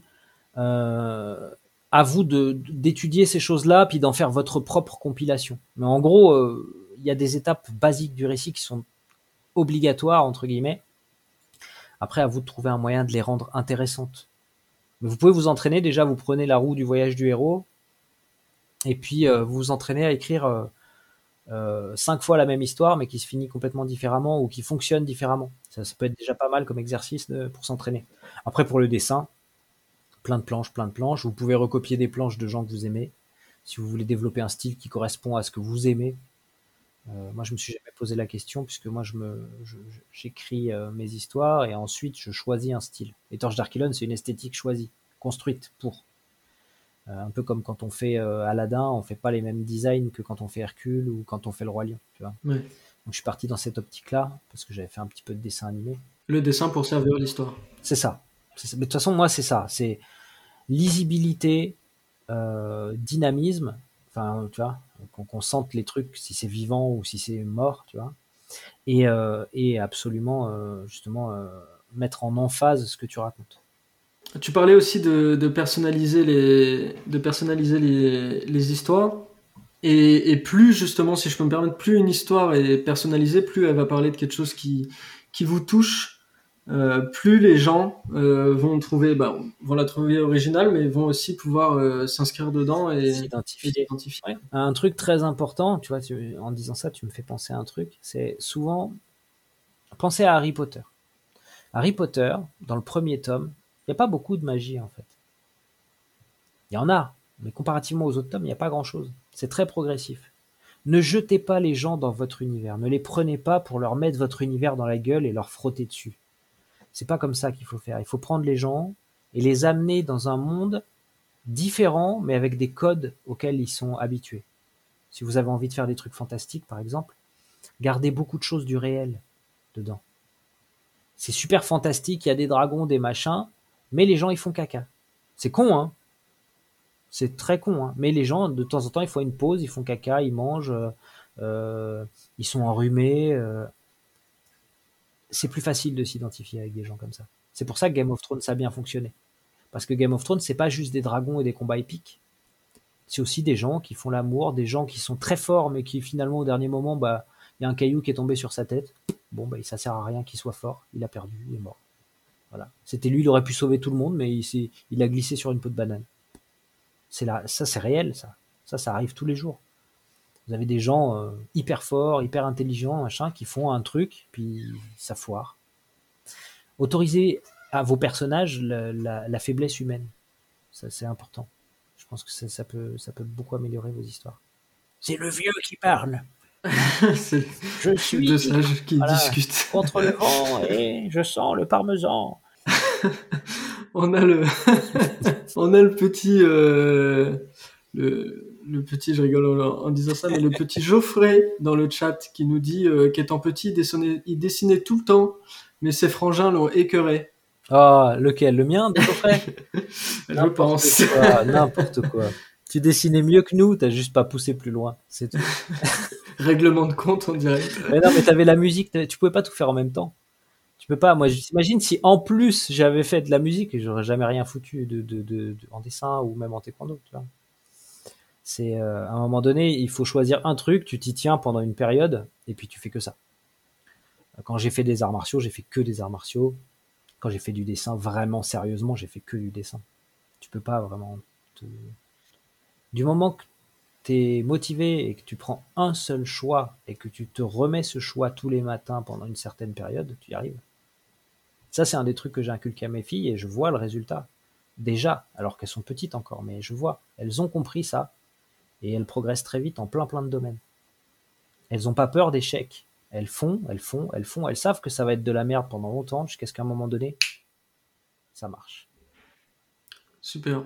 On, mettra une petite musique. Euh... voilà. le Interstellar pour en revenir du coup euh, aux, torches, parce que même si ça plairait à beaucoup de monde et ça me plairait aussi de, et je pense à toi aussi de faire deux heures là-dessus. Ouais, sur bah moi je peux parler des heures sur euh, ce que c'est d'écrire des choses, j'adore ça. Au pire, on te réinvitera pour une nouvelle émission. avec plaisir, avec plaisir. Euh, du coup, en parallèle des, des, campagnes de financement participatif, mmh. euh, tu as créé ta maison d'édition, Arc Édition, pour pouvoir éditer euh, ton manga, Les Torches d'Archilon. Est-ce que tu peux nous, nous parler de, de comment cela est né, comment la, structure est née et quelles ont été les, démarches, les difficultés alors Arc Édition, c'est une structure, on est, trois dessus. Hein. Il y a moi, euh, il y a ma compagne et puis un ami qui s'appelle Daniel. Après, bah, il y a Geoffrey aussi qui nous aide souvent. Mais euh, juridiquement parlant, voilà, on est trois.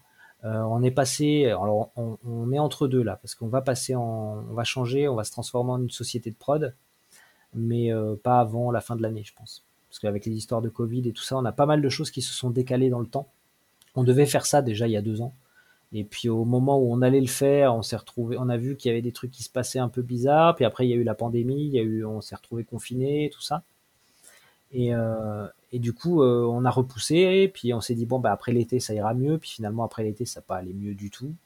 Et donc on a repoussé encore à cette année. Donc on verra. Peut-être ça sera en fin d'année, peut-être ça sera en fin d'année prochaine si euh, ils décident que voilà tous crever, qui nous reconfinent encore ou je sais pas quoi. En tout cas, une chose est sûre, c'est que ça a été, on a commencé par le statut euh, associatif parce que c'était euh, beaucoup plus simple juridiquement et ça nous permettait d'avoir accès à plein plein de choses. C'était facile d'avoir des stands, c'était facile euh, en termes de gestion et en termes d'organisation. Et une maison d'édition n'a pas de statut juridique légal. Y a, tu peux être une maison d'édition en étant une personne, tu peux être une association, tu peux être une entreprise, tu peux être ce que tu veux tu peux être une SAS. Nous, on a failli passer en SAS, mais on est resté. Je pense pour l'instant, on est, on est toujours sur le statut SAS, mais on va voir si on, on passe pas plutôt en SAS, mais en mode euh, société de prod plutôt qu'édition pure, ce qui nous permettra de faire un peu plus de musique, de faire euh, aussi euh, de la vidéo et même de l'événementiel en tant que société de production. D'accord. De, de l'animation, peut-être? Ah oui, mais écoute, moi, je suis professeur dans une école qui s'appelle Anathène, où on fait euh, métier de l'édition première année, animation deuxième année, jeux vidéo troisième année, et à côté de ça, il y a une classe où ils font que du jeu vidéo et que du codage. Donc euh, tout ça, c'est ça travaille ensemble. Donc on a les artistes, euh, comment dire, qu'on essaye de pousser dans la direction de la narration, et à côté de ça, on a les vraiment les techniciens purs. Et on mélange tout ça, et cette école-là est en train de développer à côté une petite structure jeux vidéo et dessin animé. Donc là, à partir de l'année prochaine, on va commencer à bosser sur les torches, c'est prévu. Euh, c'était déjà prévu depuis de longues dates, mais là, ça a été validé cette année. Donc à partir de l'année prochaine, on va bosser sur du jeu vidéo et de l'animation, ou alors du jeu vidéo ou de l'animation pour les torches d'Archilon. Donc soit, je pense qu'on va partir soit sur un générique de dessin animé, peut-être même les deux, hein, soit sur un générique de dessin animé, soit un jeu vidéo. Euh, mais les deux seront, enfin un des deux sera fait dans les deux ans là. Est-ce que vous avez déjà des idées, par exemple pour le jeu vidéo? Est-ce que Oui, il y a déjà le gameplay, il y a déjà tout. On avait déjà commencé avec Akata à l'époque, de bosser sur un petit jeu vidéo. Et là, en fait, le fait d'avoir euh, les gens sous la main, euh, que ce soit toute une équipe qui est à côté de ça, on est aussi les graphistes qui sont capables de faire des animations de qualité. Euh, on n'a pas juste des codeurs ou juste des. Tu vois, on a vraiment la possibilité de travailler. L'ensemble des compétences. Ouais, avec énormément de compétences. On va pouvoir rendre ce truc très, très, très, très badass. Et euh, en tout cas, moi, si j'arrive à faire partir dans cette direction-là, ça serait bien et ça serait, euh, ça serait l'équivalent d'un Genesis, ouais. Je pense que ça, ça s'inscrirait dans l'histoire. Euh, c'est-à-dire que si vous lisez pas ce livre, il vous manquera des infos sur certains personnages. Mais c'est pas grave, vous pourrez lire tous les autres livres. Mais du coup, si vous, enfin, je veux dire, si vous faites pas le jeu, par exemple, vous aurez pas toutes les infos sur un, certain personnage. On a Shindo qui nous dit qu'elle veut un MMORPG. Ah non, non, ça sera pas un MMO, je pense que ça sera plutôt euh, pour le, jeu pour, la, pour lequel on est parti, c'est plutôt une sorte d'action plateforme à la Castlevania euh, ou à la Ori, si vous préférez. C'est plus la génération Ori. Euh, et on, jouerait Ekat et Craven, en fait, et Craven qui découvre ses pouvoirs au fur et à mesure, et ça nous ferait la, la, la genèse de Craven, comment il est né, d'où il vient, pourquoi il existe et comment il fonctionne et, euh, et euh, on devrait protéger la sorcière qui est dans une situation, euh, en fait, elle est un peu fragile et on devrait l'approcher. En fait, toi, tu perds pas de vie, c'est que dès qu'elle est touchée, tu dois, tu dois la protéger tout en vainquant des ennemis, en, développant, en débloquant tes capacités et en débloquant des puzzles en même temps. Donc le, le, gameplay est très sympa et, et à côté de ça, ben, à chaque fois, toutes les scènes seraient faites soit en dessin animé, ce qui serait trop bien, soit avec des, trucs un peu de compositing comme vous avez fait pour votre trailer. D'accord. Euh, est-ce qu'il y aura, euh, est-ce que tu penses à des financements participatifs pour financer tout ça ou est-ce que Alors je sais pas, on verra, on verra. De toute façon, le truc va se faire de toute façon. Après, euh, pour le diffuser et le distribuer, peut-être qu'on fera un truc comme ça ou je sais pas. J'ai pas encore de là-dessus. on n'a pas eu de réunion encore. On va là, c'est une école, hein, donc il y a vraiment beaucoup d'autres choses à faire avant ça c'est loin l'année prochaine pour nous. Et euh, donc, euh, je pense que de toute façon, on va faire les choses et une fois que les choses seront faites, on verra comment on le propose. Est-ce qu'on le propose en gratuit? Est-ce qu'on demande aux gens de nous soutenir? Ou un truc vraiment euh, pour l'avoir sur le téléphone, pas cher. Peut-être qu'on pourra se débrouiller pour. Parce que maintenant, avec la puissance des téléphones, tu peux faire des jeux vraiment très très sympas dessus. Ouais, c'est clair. Voilà, à voir. On n'a pas là-dessus, on n'a pas encore vraiment poussé le truc. Ok. Et du coup, tu disais que vous étiez trois euh, chez Arc Edition. Oui, oui, oui. Donc, bah oui, il y a ma compagne bah, qui est. Alors, ben moi, je fais euh, tous les visuels, je fais toutes les espèces de, discussions comme ça. Je fais les conventions, je fais la promo, je fais euh, tout ce qui est compréhension du système éditorial en fait.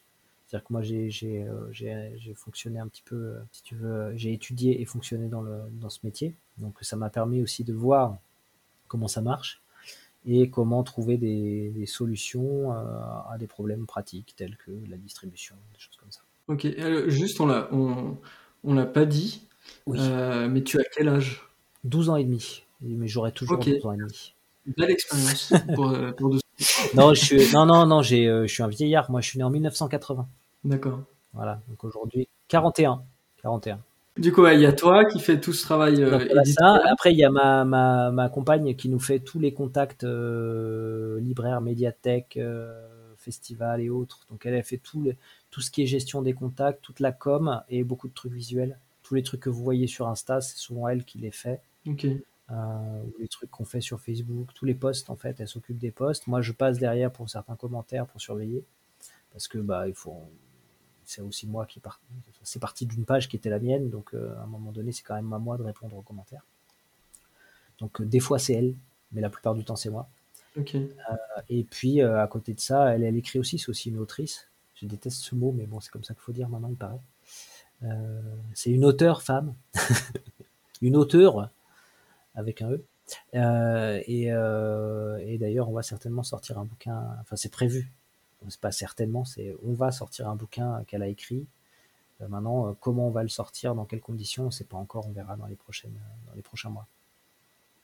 Et puis après, on a, Daniel, Daniel qui lui, alors lui, il s'occupe de tout ce qui est économique. Il nous aide à gérer les budgets pour les le, les plannings de paiement, la, gestion. Et c'est quelqu'un qui vient du milieu de l'entreprise. Et c'était une sorte de, c'est quelqu'un qui fait de la gestion de personnel, gestion de stock, donc il est, assez calé sur ces trucs. D'accord. Il nous aide pour tout ça. Ok. Euh, dans le chat, ils nous disent qu'ils sont beaucoup à dire que la jeunesse, c'est que dans la tête. Hein. Alors, je, pour avoir passé la journée que j'ai passée là, c'est-à-dire à faire du déménagement toute la journée, pas que. pas que. Mais oui, oui, oui, beaucoup dans la tête. Beaucoup dans la tête. À travers les éditions, enfin, Arc Édition, euh, tu peux faire ton métier euh, à plein temps, t'occuper de ta série, comme tu nous disais. Euh, comme tu nous disais Alors, je suis pas à plein temps parce que tu as vu, je suis prof à côté dans cette école. Donc, je, je, fais en fait les week-ends. Je suis normalement, en ce moment pas, mais normalement les week-ends, je fais conventions, déplacements et autres. Ouais, et tout ce qui est voilà, milieu de semaine en général, soit mercredi, jeudi, soit mardi, mercredi, c'est des jours qui sont pris pour l'école. Je suis professeur pendant toute la journée. Euh, et, je fais aussi des ateliers le mercredi après-midi. Et après, le reste de la semaine, c'est euh, planche des torches, planche des torches, écriture des torches, planche des torches et un petit peu famille. Ok. Est-ce que, est que pour toi, c'était un rêve de, devenir auteur et de pouvoir en vivre? Euh, C'était un objectif, ouais, c'est clair. C'est vrai que c'était. en fait, mon rêve, c'était d'être lu. Euh, mon rêve, c'était que de plus être seul avec mes histoires, parce que comme je te disais tout à l'heure, je sentais que ça poussait, il fallait que ça sorte, et que, je le veuille ou non, j'étais condamné à le faire. Donc le, fait de le faire euh, et d'avoir enfin des gens qui lisent les trucs où j'ai plus besoin de tout leur dire, ah t'as vu quand il s'est passé ça, machin, j'ai pas besoin de tout raconter. Là, les gens ils viennent vers moi, c'est eux qui me racontent ce qui s'est passé et qui me disent euh, ce qu'ils ont aimé, ce qu'ils n'ont pas aimé, tout ça. Et euh, bon, la plupart du temps, ils me disent qu'ils ont aimé. Mais, euh, mais du coup, oui, c'est, c'était un rêve. C'était un rêve, mais plus d'être lu que d'être édité, en fait, que de, que de vivre de ma passion. Vivre de ma passion, je, en fait, je t'avoue que j'ai, je suis assez particulier là-dessus. J'ai une, vision de la vie qui est très. je pense que pour la plupart des, créateurs, on est un peu bizarre là-dessus. Moi, je suis un peu comme les samouraïs, c'est-à-dire que je, tous, les, tous les matins, je me lève en me disant que je peux mourir d'une seconde à l'autre. Et donc, j'essaye de d'être. Profiter de ton temps. Ouais, j'essaye d'être dans, dans le meilleur de moi-même le plus possible. Après, bah, tu, tu fais ce que tu peux avec le, le temps que tu as. voilà. Et après, ça, c'est, je pense que ça me vient des arts martiaux puis des lectures que j'ai eues par rapport à ça. D'accord. Et qu'est-ce que tu aurais envie de dire à celles et ceux qui ont le même rêve que toi, qui veulent être lus? Il y a plein de trucs maintenant pour être lus. Justement, on en parlait juste avant. Euh, il y a, vous avez euh, les, les webtoons, les manga draft, euh, les Ulule, les Ulule. Oui, les Ulule aussi, mais les euh, les Amilova. Vous avez les euh, Ninth, c'est ça? The Nice. Nine. Ouais. Le, le On va y arriver. Nin, The Nint.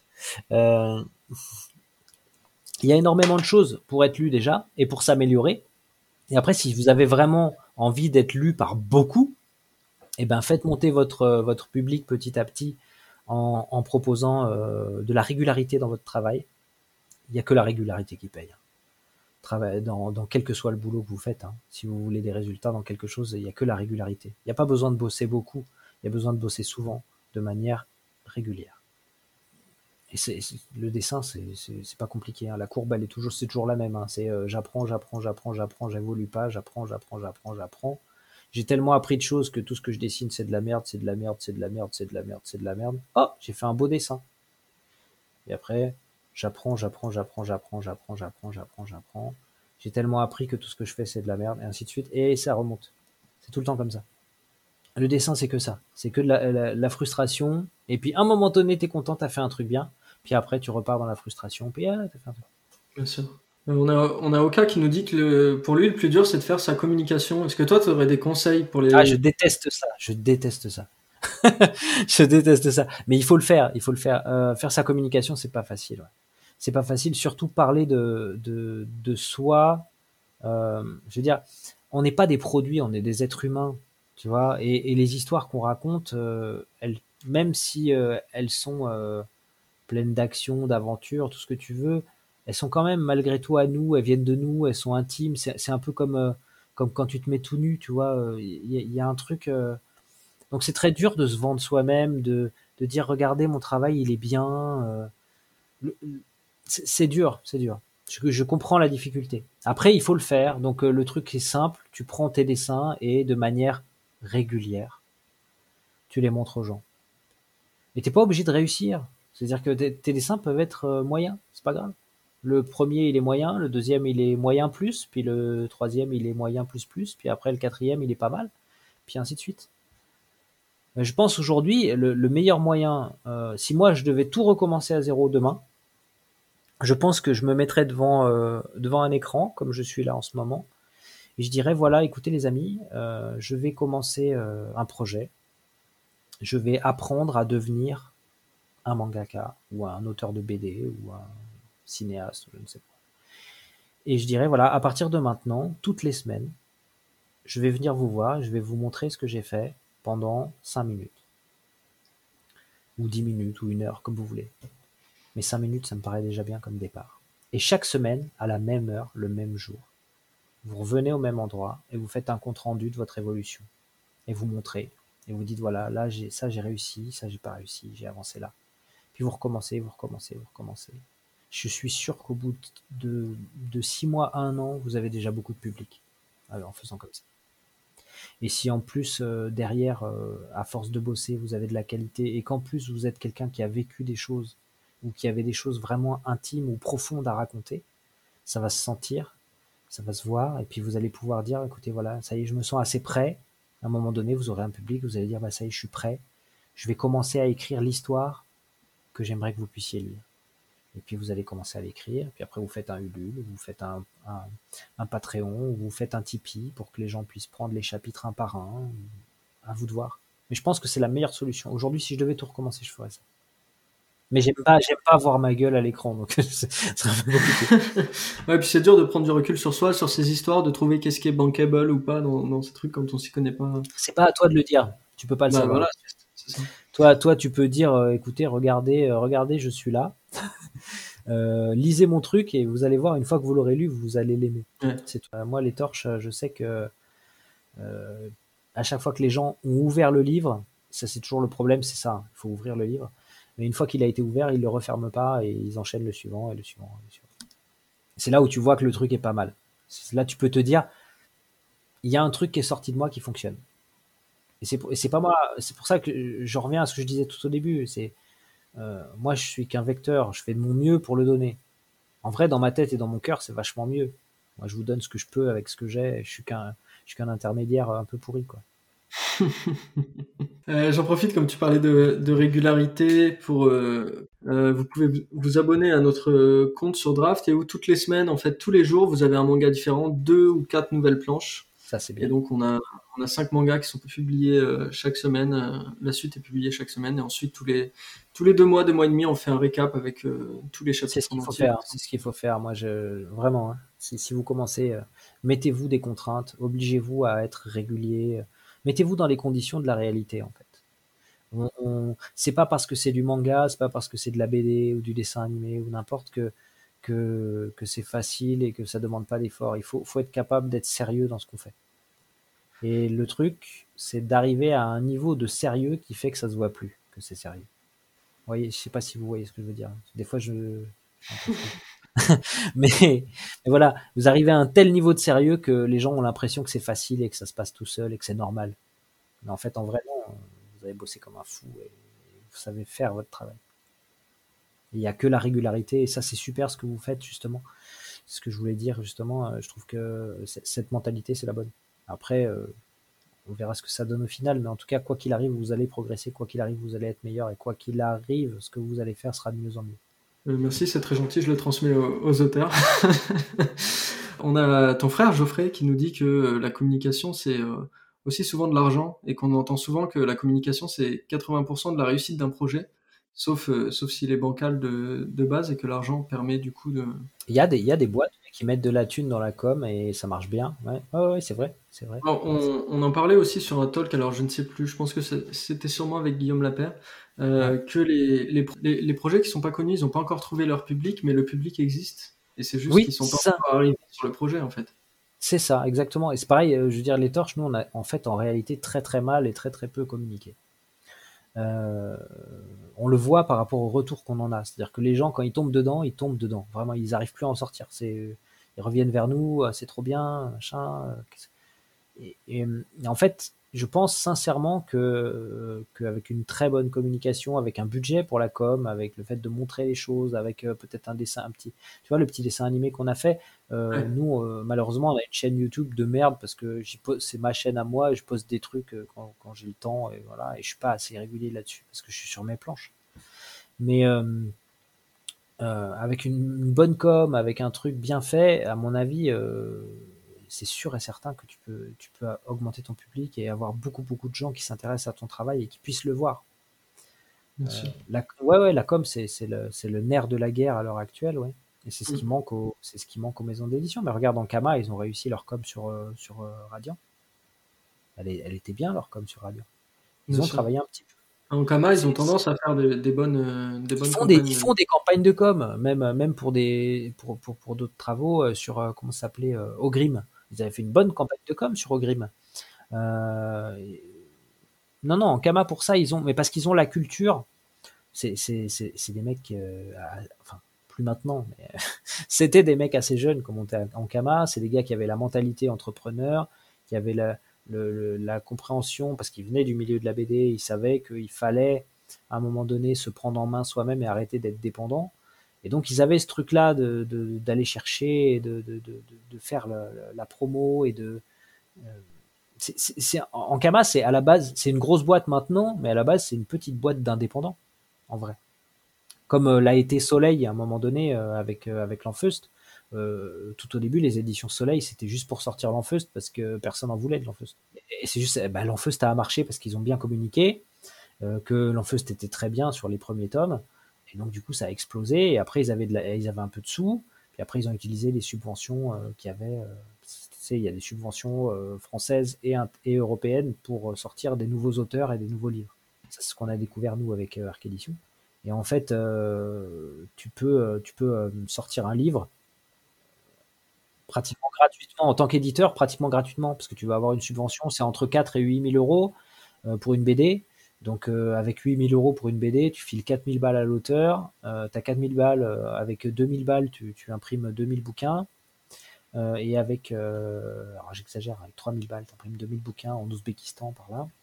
Attention, il, détruit toutes les stratégies des maisons d'édition en direct.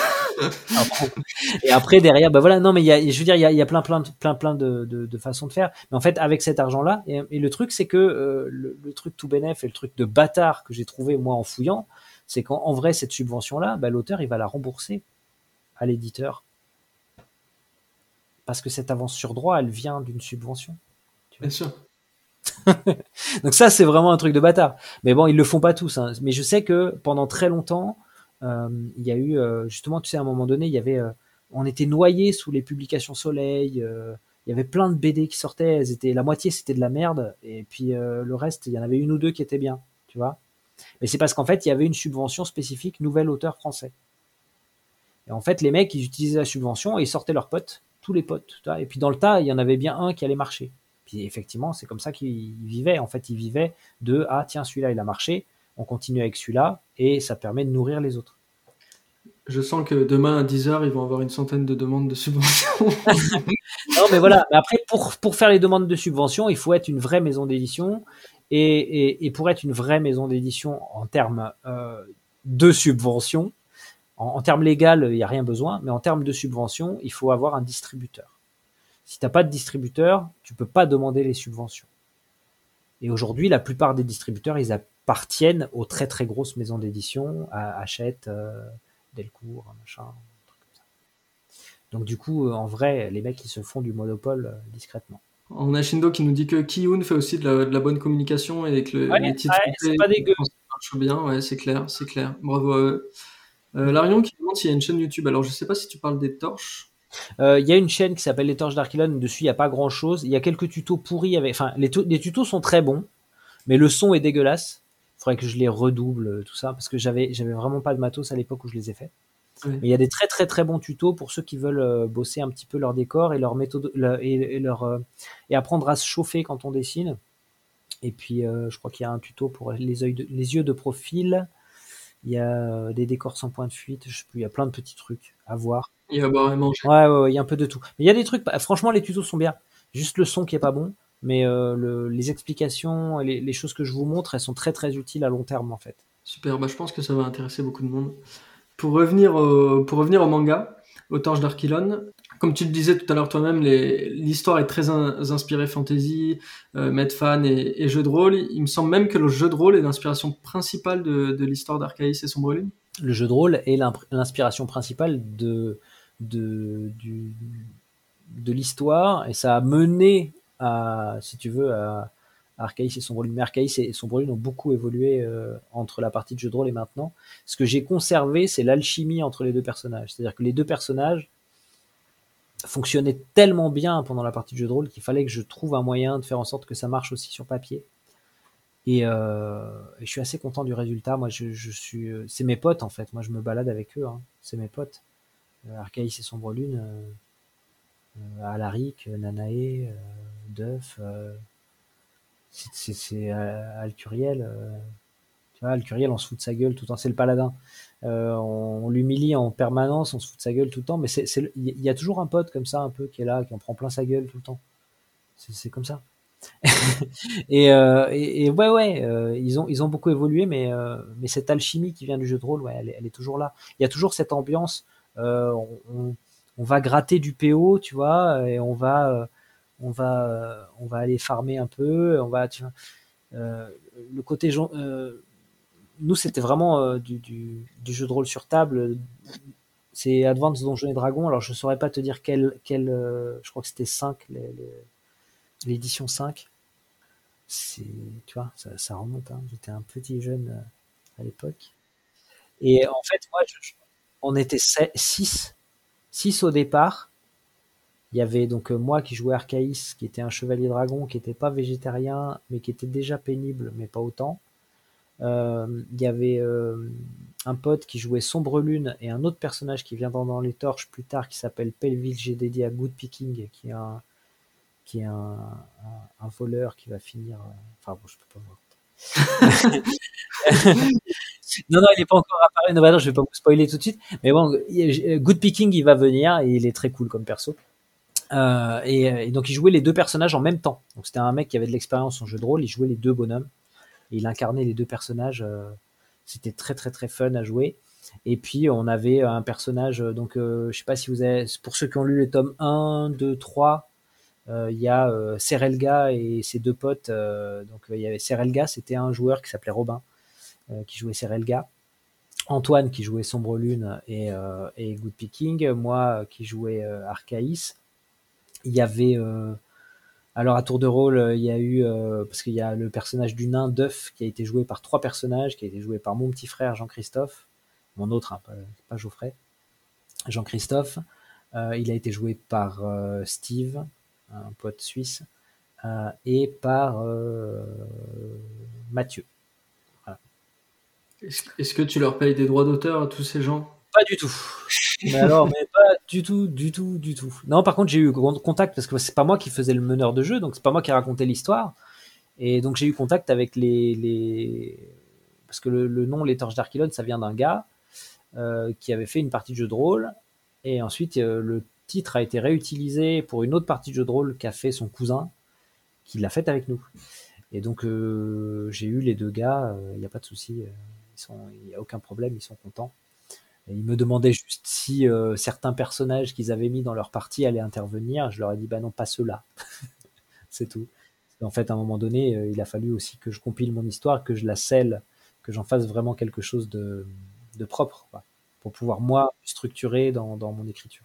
C'est très marrant parce qu'encore une fois, Sylvain Dos Santos, euh, sur le dernier Keep on Talk, qui nous disait que, lui, là où il a vraiment appris à, à écrire des scénarios, c'est en jouant au jeu de rôle et justement en, faisant en sorte que euh, quand, quand, il écrivait une histoire, qu'il n'y ait pas que l'histoire principale qui vive, mais que tout l'univers autour, toutes les personnes qui étaient autour vivent aussi pour donner cette impression de réalité. C'est plus important, c'est plus important. Quand vous racontez une scène, quand vous faites une mise en scène ou quand vous racontez quelque chose, posez-vous toujours la question, moi je mets ma, je mets ma lentille ici.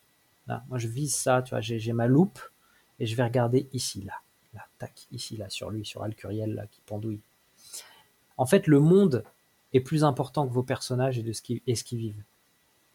Donc il faut toujours montrer l'interaction entre ce que vivent vos personnages et ce que ça a comme répercussion autour d'eux. Et ça, ça va grandement changer le, comment dire, le, level de votre, de votre scène, de votre histoire, de votre ambiance. Euh, vous allez passer d'un truc extrêmement euh, égocentrique à un truc plus réaliste, en vrai. Même si c'est complètement avec un design fou, avec une, avec une histoire complètement dingue, on sera, sera beaucoup plus facile aux gens, euh, pour les gens, de, s'intégrer dedans. Et aussi penser, vous, ils vont pouvoir se jeter, se projeter dedans. C'est un peu le principe de l'ellipse. Si tu veux, quand tu as une ellipse, euh, l'exemple, le meilleur exemple pour l'ellipse, euh, c'est tu euh, as un mec qui marche dans la rue, moi c'est souvent ce que je fais quand je fais mes ateliers, tu as un mec qui marche dans la rue, tu, tu vois un dessin comme ça, tu as, le sol, tu as une peau de banane, et puis tu as un pied qui arrive. Ça, c'est l'image 1. Image 2, tu as le mec qui glisse sur la peau de banane, il est en train de se casser la gueule. Et image 3, tu as le mec par terre avec de la fumée, des petites étoiles, et puis la peau, la peau de banane, elle est sur son pied qui est déchaussé, et la chaussure, elle est posée à côté, tu vois. Et en fait, si tu fais une ellipse, c'est t'enlèves tout le milieu. Tu, vois juste euh, la peau de banane, le pied qui arrive, tu vois pas la gamelle, tu vois que le résultat. L'ellipse, elle va faire en sorte que le spectateur, il invente dans sa tête la gamelle. Et elle sera toujours meilleure que la tienne. Toujours. Parce que c'est la sienne. Tu vois, c'est lui qui lit son histoire. C'est lui qui lit l'histoire. Et il va s'inventer la meilleure gamelle de tous les temps. Tu vois? Et ça, ça c'est le truc principal qui manque souvent dans le travail d'un amateur, c'est qu'il n'y a pas assez de ce genre de choses. On n'inclut pas. C'est comme tu sais, comme dans les tableaux de, de maître, il y a toujours une partie un peu floue, un peu vide, un peu qui sert à rien, où on peut se projeter nous-mêmes. Super. Donc avec les, avec les torches d'Archilon, il y a une double histoire. T'en, en parlais au début. Euh, la quête donc où, on va suivre les personnages d'Arcaïs et, de Sombre Lune, et il y a la vie d'une mère qui, euh, de nos jours, content leur histoire à un garçon dans le coma. pourquoi ce choix? Est-ce que c'est un thème qui, qui t'est cher? Pourquoi ce choix? Alors, le premier, le premier truc, c'est pourquoi ce choix? Tout simplement parce que euh, l'histoire d'Heroic Fantasy, tout le monde a déjà lu de l'Heroic Fantasy.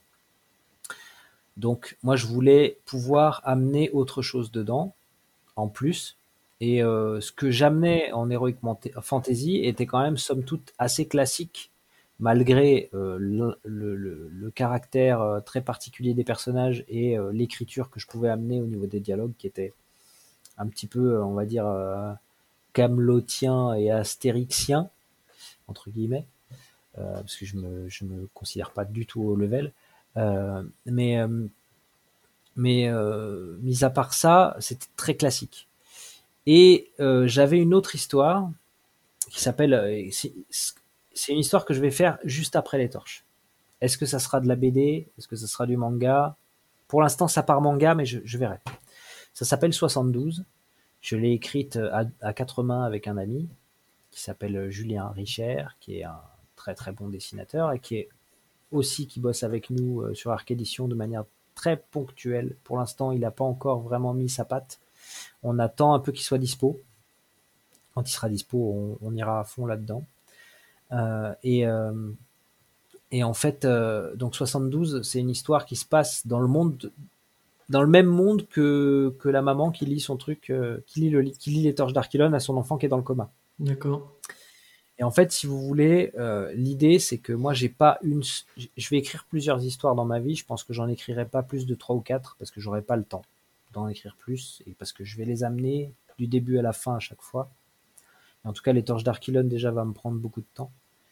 Les 72, je sais que ça va me prendre au moins autant de temps que les torches si c'est en manga et peut-être euh, un peu plus si c'est en BD. Donc du coup, l'idée c'est de d'avoir chaque histoire qui vienne se recouper et qui vienne se, se, se répondre l'une à l'autre. Les torches d'Archilon, c'est une sorte de spin-off en réalité. J'essaye de vous le dire sans vous spoiler des trucs. Facile. C'est qu'en fait, de base, j'ai une, une histoire globale. Et dans cette histoire globale, les torches d'Arc. Euh, vous avez lu le Silmarion Je sais pas si tu as lu le Silmarion. Euh, ouais, je connais. Donc euh, le Silmarion, c'est la c'est toute l'histoire du de, de, de l'univers de Tolkien, d'accord? Tolkien, Seigneur des Anneaux, tout ça, le Hobbit, Bilbo. Et en fait, dans le Silmarion, quand tu lis le livre le Silmarion, le Seigneur des Anneaux, c'est une ligne.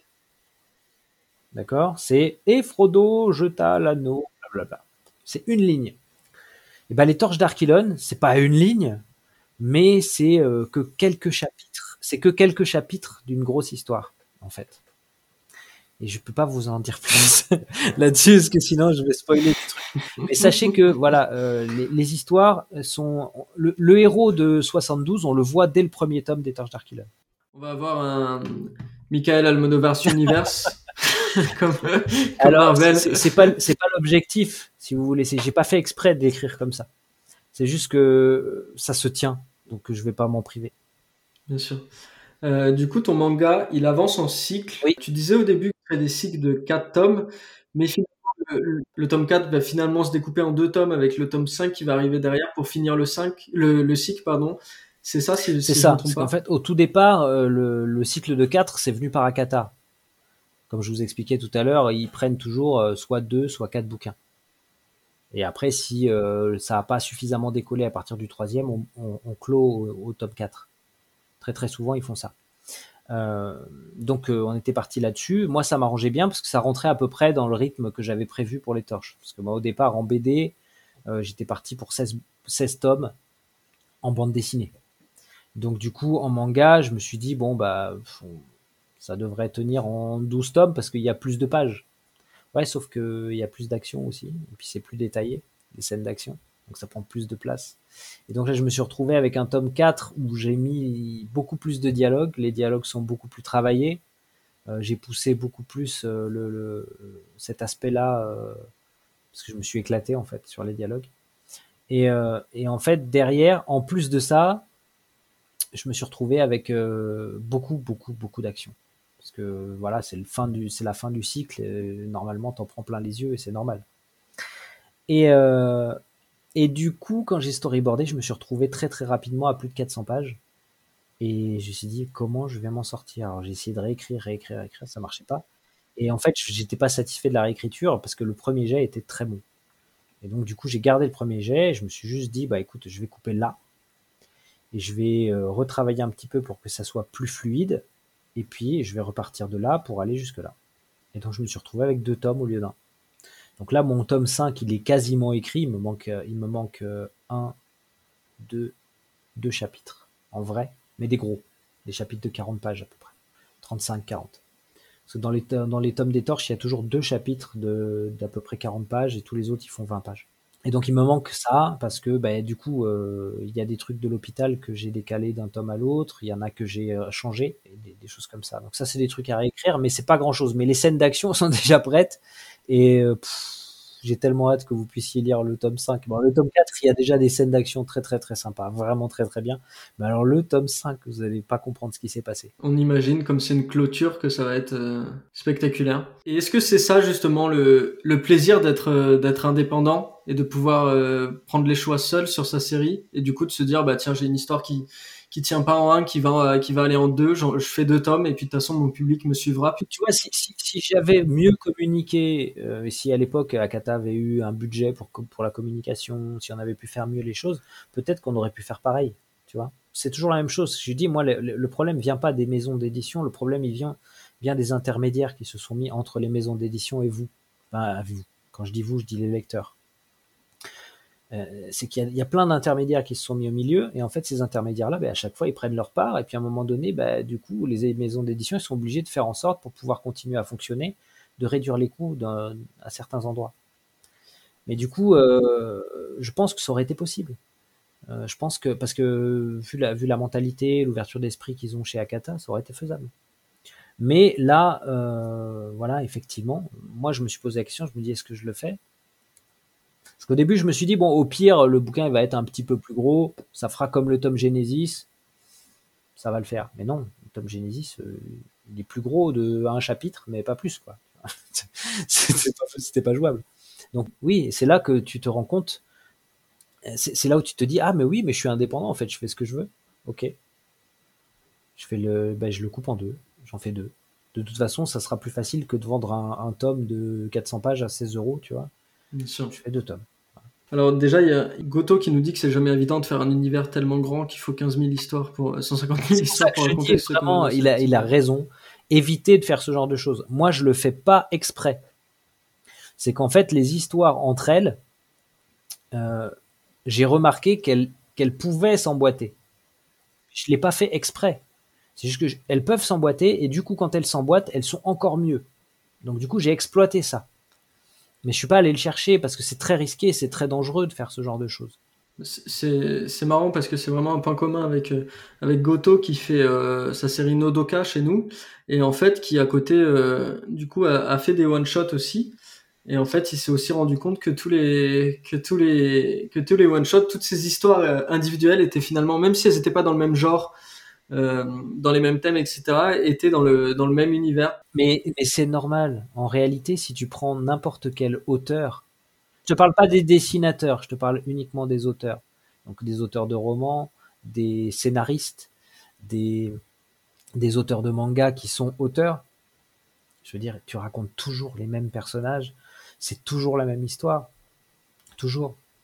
Maintenant, l'idée, c'est comment tu le racontes de manière à ce que on s'en rende pas compte, ou alors de manière à ce que du début à la fin, ça soit voilà. Et c'est pour ça que là, je te dis vraiment le, le, truc que j'ai, dont je me suis rendu compte, c'est que non seulement elle se, elle parle de la même chose, mais elle se, elle se, elle s'empile les unes sur les autres. Et c'est pour ça que j'ai cette chance là, et je vais pouvoir l'exploiter de cette manière là. Par exemple, de l'histoire de 72, donc l'histoire en vrai, dont la, dans, depuis laquelle est extraite, sont extraites les torches d'Archilon, l'histoire de 72, on va rencontrer des personnages de 72 avant l'histoire de 72 dans les torches d'Archilon dès le tome, dès le tome 7. Euh, tu vois ouais. et, et, ces personnages-là ont un, un, rôle majeur dans le tome 7, 8, et ils ont un rôle ultra important dans, dans, dans 72. Ce qui n'est pas du tout le cas euh, de, de, des personnages euh, comme Cédric, Lou, euh, ou l'auteur des Torches d'Archilon, Gabriel Mineka, qui a dans le, dans le monde réel de, de mes mangas. ceux qui connaissent les torches, vous savez de quoi je parle. Ceux qui connaissent pas, oui, il y a la BD qu'elle lit Lou à son enfant qui est dans le coma. C'est les ça s'appelle Les Torches d'Archilon et il y a un auteur qui l'a écrite et il a disparu et il s'appelle Gabriel Mineka. Super.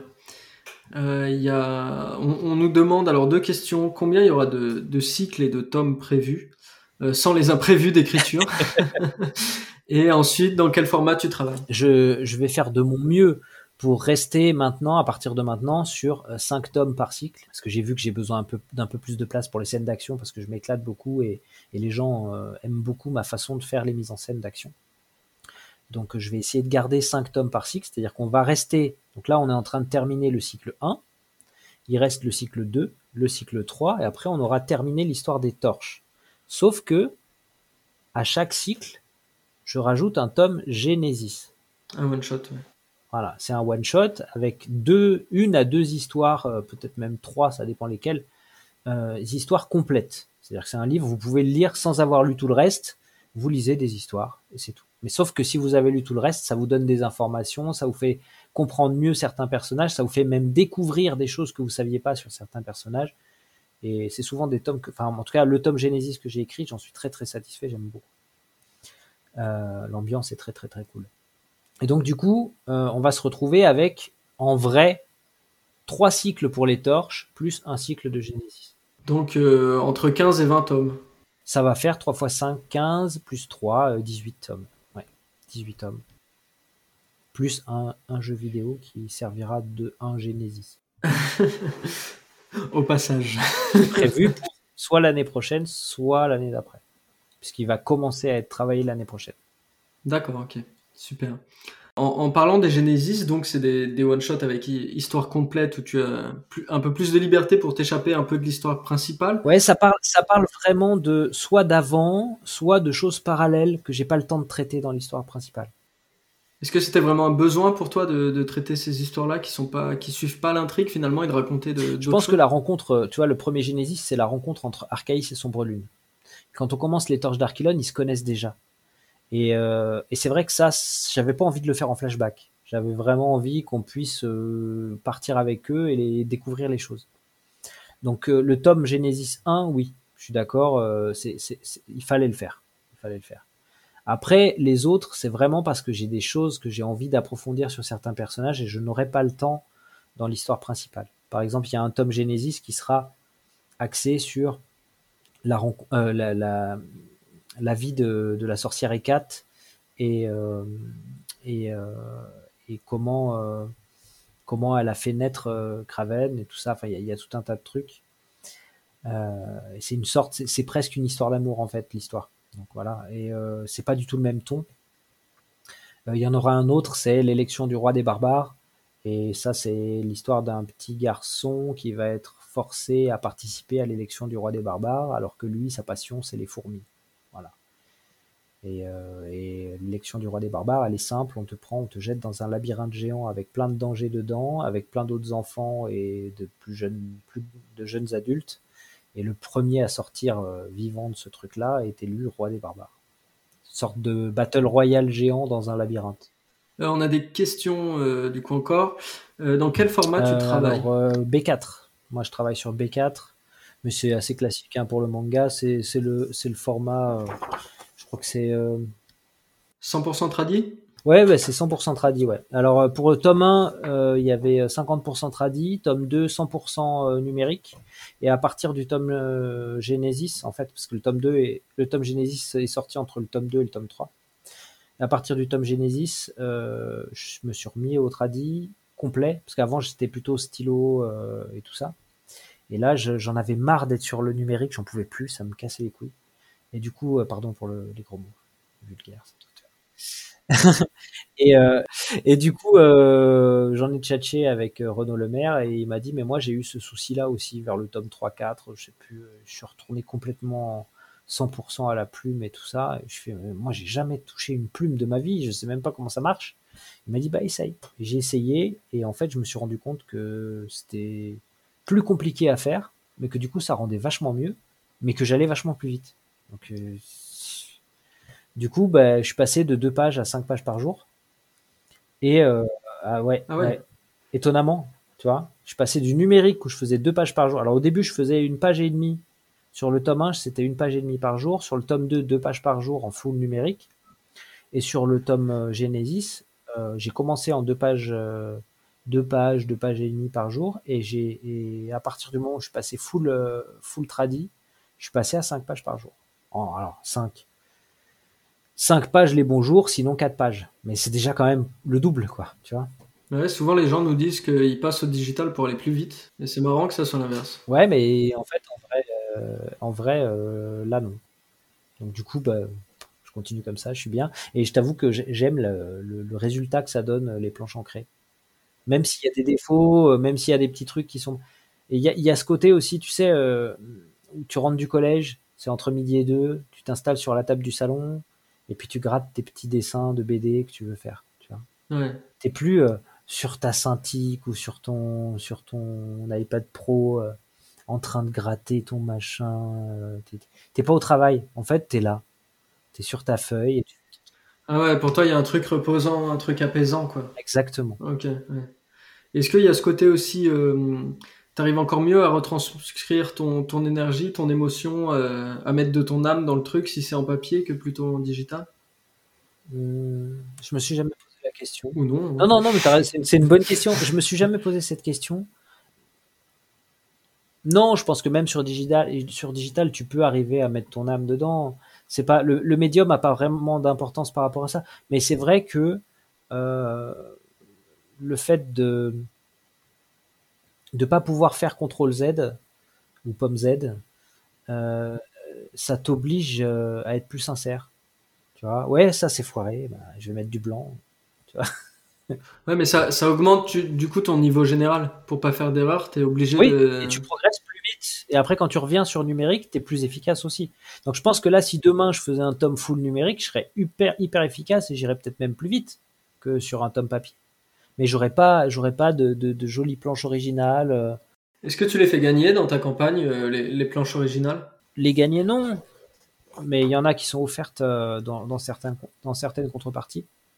Et du coup, voilà, des, des, planches comme ça, ben, c'est assez agréable de les avoir, quoi. Tu vois, tu les as là. Il euh, y a un truc euh, charnel avec.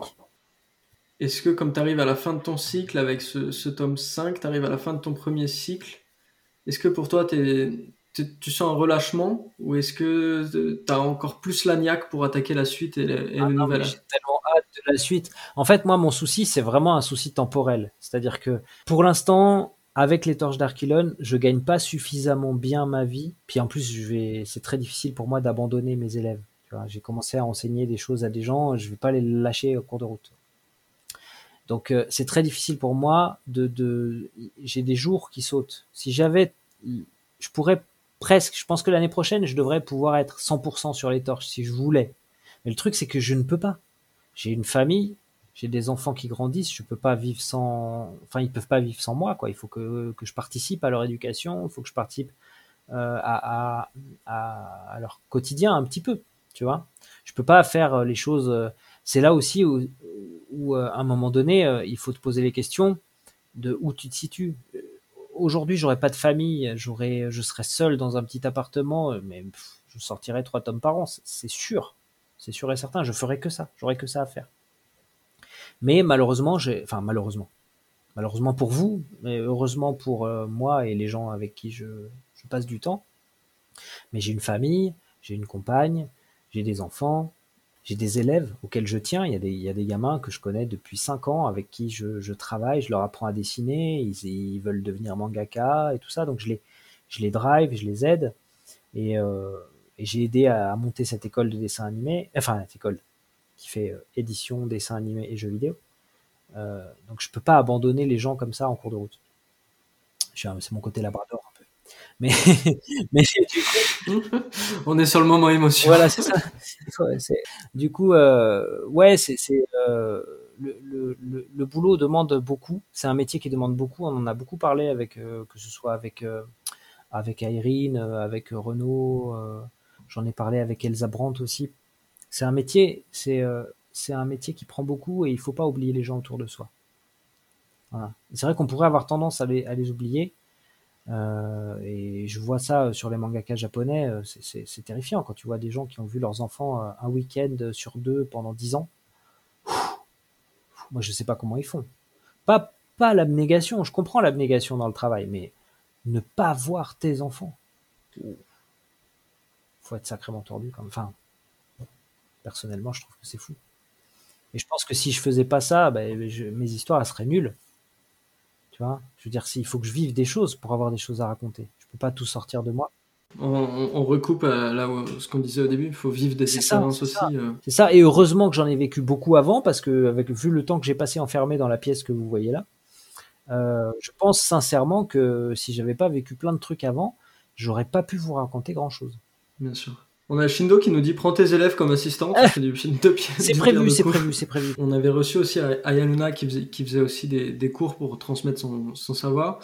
Euh, est-ce que toi, il y a des élèves qui ont déjà proposé des choses, qui sont par exemple sur Manga Draft, qui publient leurs œuvres sur, euh, euh, sur, Facebook? Sûrement. je sais qu'il y en a qui publient des trucs sur Manga Draft. Je saurais pas vous dire lesquels, parce que je commence à avoir beaucoup d'élèves maintenant. ça fait, c'est la troisième génération deuxième génération finie, mais la troisième génération qui commence. Euh, donc euh, il y a au moins euh, il y a au moins trois ou quatre personnes sûres qui publient sur Draft, peut-être cinq.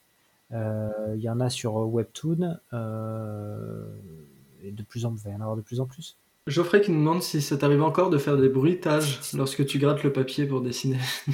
oui, oui, pour ceux qui ont lu Bakuman ou qui ont vu le manga, enfin qui ont vu l'animé, euh, oui, je fais comme Nizuma. Je, je suis euh, en mode.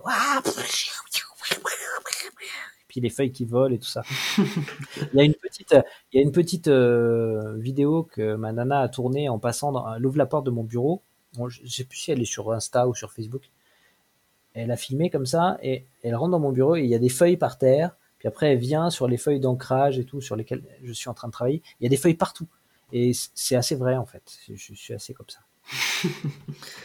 T'as un frère qui fait aussi de la BD Jean-Christophe. Alors lui, c'est Jez, J-E-Z.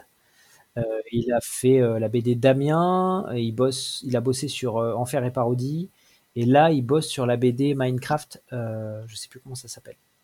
D'accord, donc donc il y a ton frère qui fait de la, de la BD, ta femme qui travaille avec toi sur Arc Édition. Ouais. Est-ce que euh, chez vous la BD c'est une vraie aventure familiale? Bah maintenant oui, maintenant oui. du coup, du coup, je pense que je les ai poussés tous là-dedans les pauvres. Euh, je sais que Jean-Christophe il a commencé, bon, on a 5 ans d'écart avec mon petit frère et c'est vrai que moi j'étais déjà à fond euh, à faire des BD tout, toute la journée. Puis après, il a commencé à venir avec nous. Après, il a fait les jeux de rôle avec nous.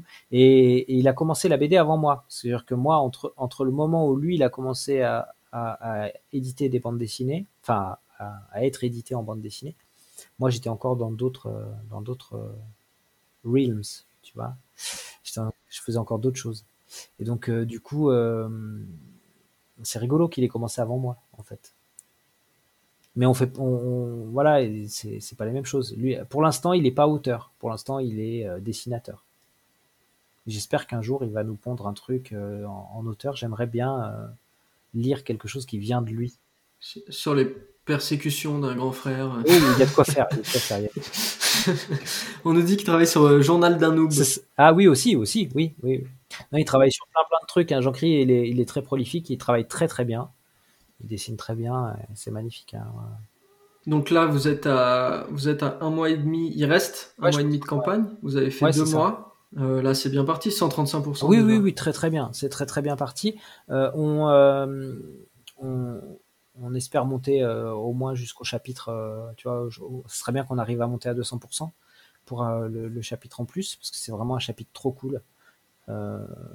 c'est J'aimerais bien qu'il. De toute façon, je pense que je vais me débrouiller pour faire en sorte que ça rentre dedans, quoi. Mais ça serait bien qu'il soit débloqué quand même parce que sinon euh, peut-être je pourrais le basculer euh, sur un sur un autre tome, mais euh, pas tout de suite. Il y a, des, parties d'histoire en fait que tu, peux mettre à certains endroits, mais tu peux pas les mettre à d'autres. Tu vois, par exemple, cette partie d'histoire-là, ce, chapitre-là, c'est un chapitre qui devait sortir dans le tome 1. Parce qu'au départ, le tome 1 se terminait euh, pas du tout comme ça, et il était beaucoup plus chargé en termes d'informations. Il se passait beaucoup plus de choses dans le tome 1. Euh, le tome 1 finissait, se terminait, euh, je dirais, au milieu du tome 3. Au milieu du tome 3, ouais. Et, et du coup, il y avait beaucoup de choses à raconter. Et ça, ça j'ai été obligé de le. Ben, c'est des choses que j'ai été obligé de couper. Et il y avait une scène particulièrement, et cette scène-là, en fait, elle ne fonctionnait qu'à un moment spécifique du récit. si je l'enlevais de là, c'était foutu, on ne pouvait plus la réutiliser. Et par chance, euh, comme je me suis retrouvé avec un tome 4 et un tome 5 qui n'était pas prévu, le tome 5, et eh ben elle rentre. Donc j'ai pu la reprendre et la remettre là parce que j'étais super frustré de ne pas pouvoir l'utiliser. Et donc j'en ai fait un chapitre complet. Euh, et euh, ce chapitre-là, ben, j'aimerais bien le mettre dans le tome. Ça serait cool. En bonus. Ouais. ouais. il a déjà été lu par certains qui connaissent un peu l'histoire et, et ils m'ont dit ça serait vraiment dommage qu'il ne soit pas. voilà, si vous voulez un argument. voilà, c'est l'argument promo du moment. Mais non, mais non, non, mais sincèrement, c'est un passage vraiment cool. J'ai hésité même à en faire un, un, tome Genesis tout seul, rien que pour cette histoire-là, parce qu'elle était cool.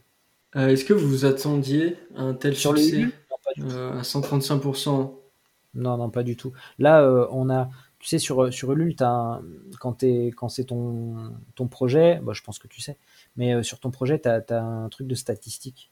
Et tu peux aller fouiller dedans. Et on est 300% plus rapide que d'habitude. Ah oui. C'est-à-dire qu'il y a soit trois fois plus de personnes, soit les gens sont trois fois plus motivés. Tu vois et pourtant, non, en termes de quantité de personnes, il n'y a pas beaucoup plus de personnes.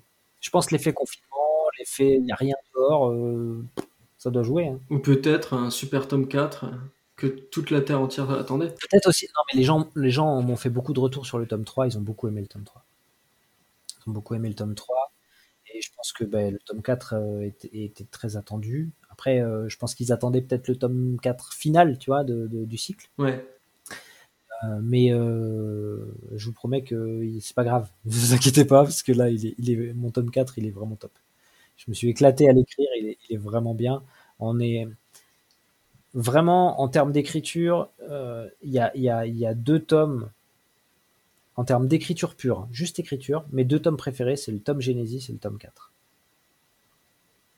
Après, en termes de parce que, parce que tu t'es fait plaisir ou? Non, parce que en, tant que en tant que prof, si tu veux, si j'avais à mettre une note sur la qualité du récit, sur la qualité de, de l'écriture, c'est tome 4, tome 4 et tome Genesis, c'est les deux meilleurs.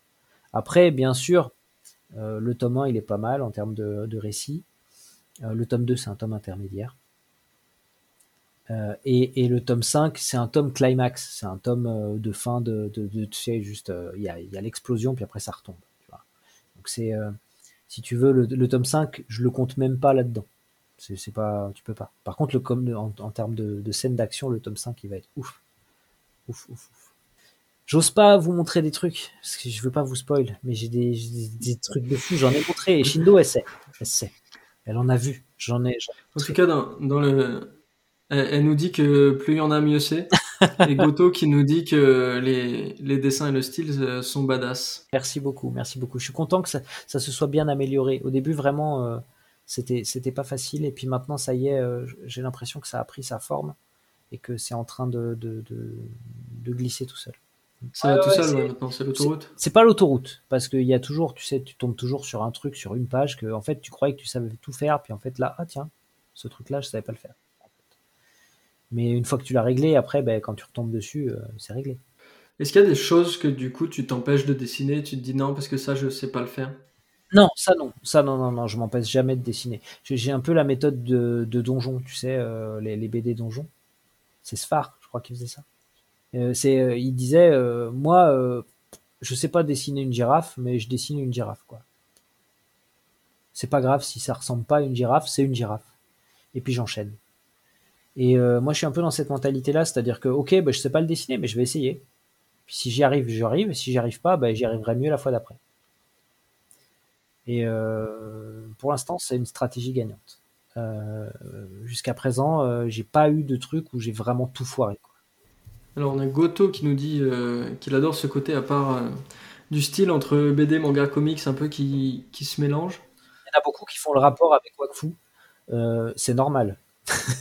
C'est normal parce qu'en fait, j'étais à l'école avec beaucoup de gens qui ont bossé sur, euh, Wakfu. En, fait, on, était, on, a fait la même école de dessin animé. Moi, j'ai, fait que le premier trimestre, mais je bossais dans des fanzines avec ces gars-là. Et, euh, euh, et, puis après, ben, j'ai été à l'école avec eux pendant quelques mois et on, se fréquentait longtemps. Et on avait les mêmes références culturelles, les mêmes références de, de, de, de BD, de dessin, de dessin animé, de films. On est de la même génération. D'accord. Bon, bah super. Bah, euh, écoute, en attendant que, que, que, tout le monde euh, pose son avis ou son petit commentaire, moi je te remercie beaucoup d'avoir accepté l'invitation, d'être passé ce soir. C'est très gentil à toi. Ah, merci. à toi, puis à vous. Hein. C'est un, un, plaisir de toute façon de, de parler avec des gens qui s'y connaissent, qui savent de quoi ils parlent parce qu'ils le font. C'est toujours un plaisir de, de, de, pouvoir papoter sur ces sujets-là et puis euh, de, partager ces choses que qu'on aime tous, en fait. Parce qu'on est tous là pour ça. Hein. Et continuer à bosser comme ça, euh, c'est le bon chemin. Après, euh, ce que ça donnera, je peux pas vous garantir que ça sera du succès, mais par contre, je peux vous garantir que en continuant comme vous avez commencé et les choix que vous avez pris sont les bons. C'est, en tout cas, selon moi, c'est le meilleur moyen, c'est régularité et travail. Il n'y a pas, il y a pas 50 000 solutions.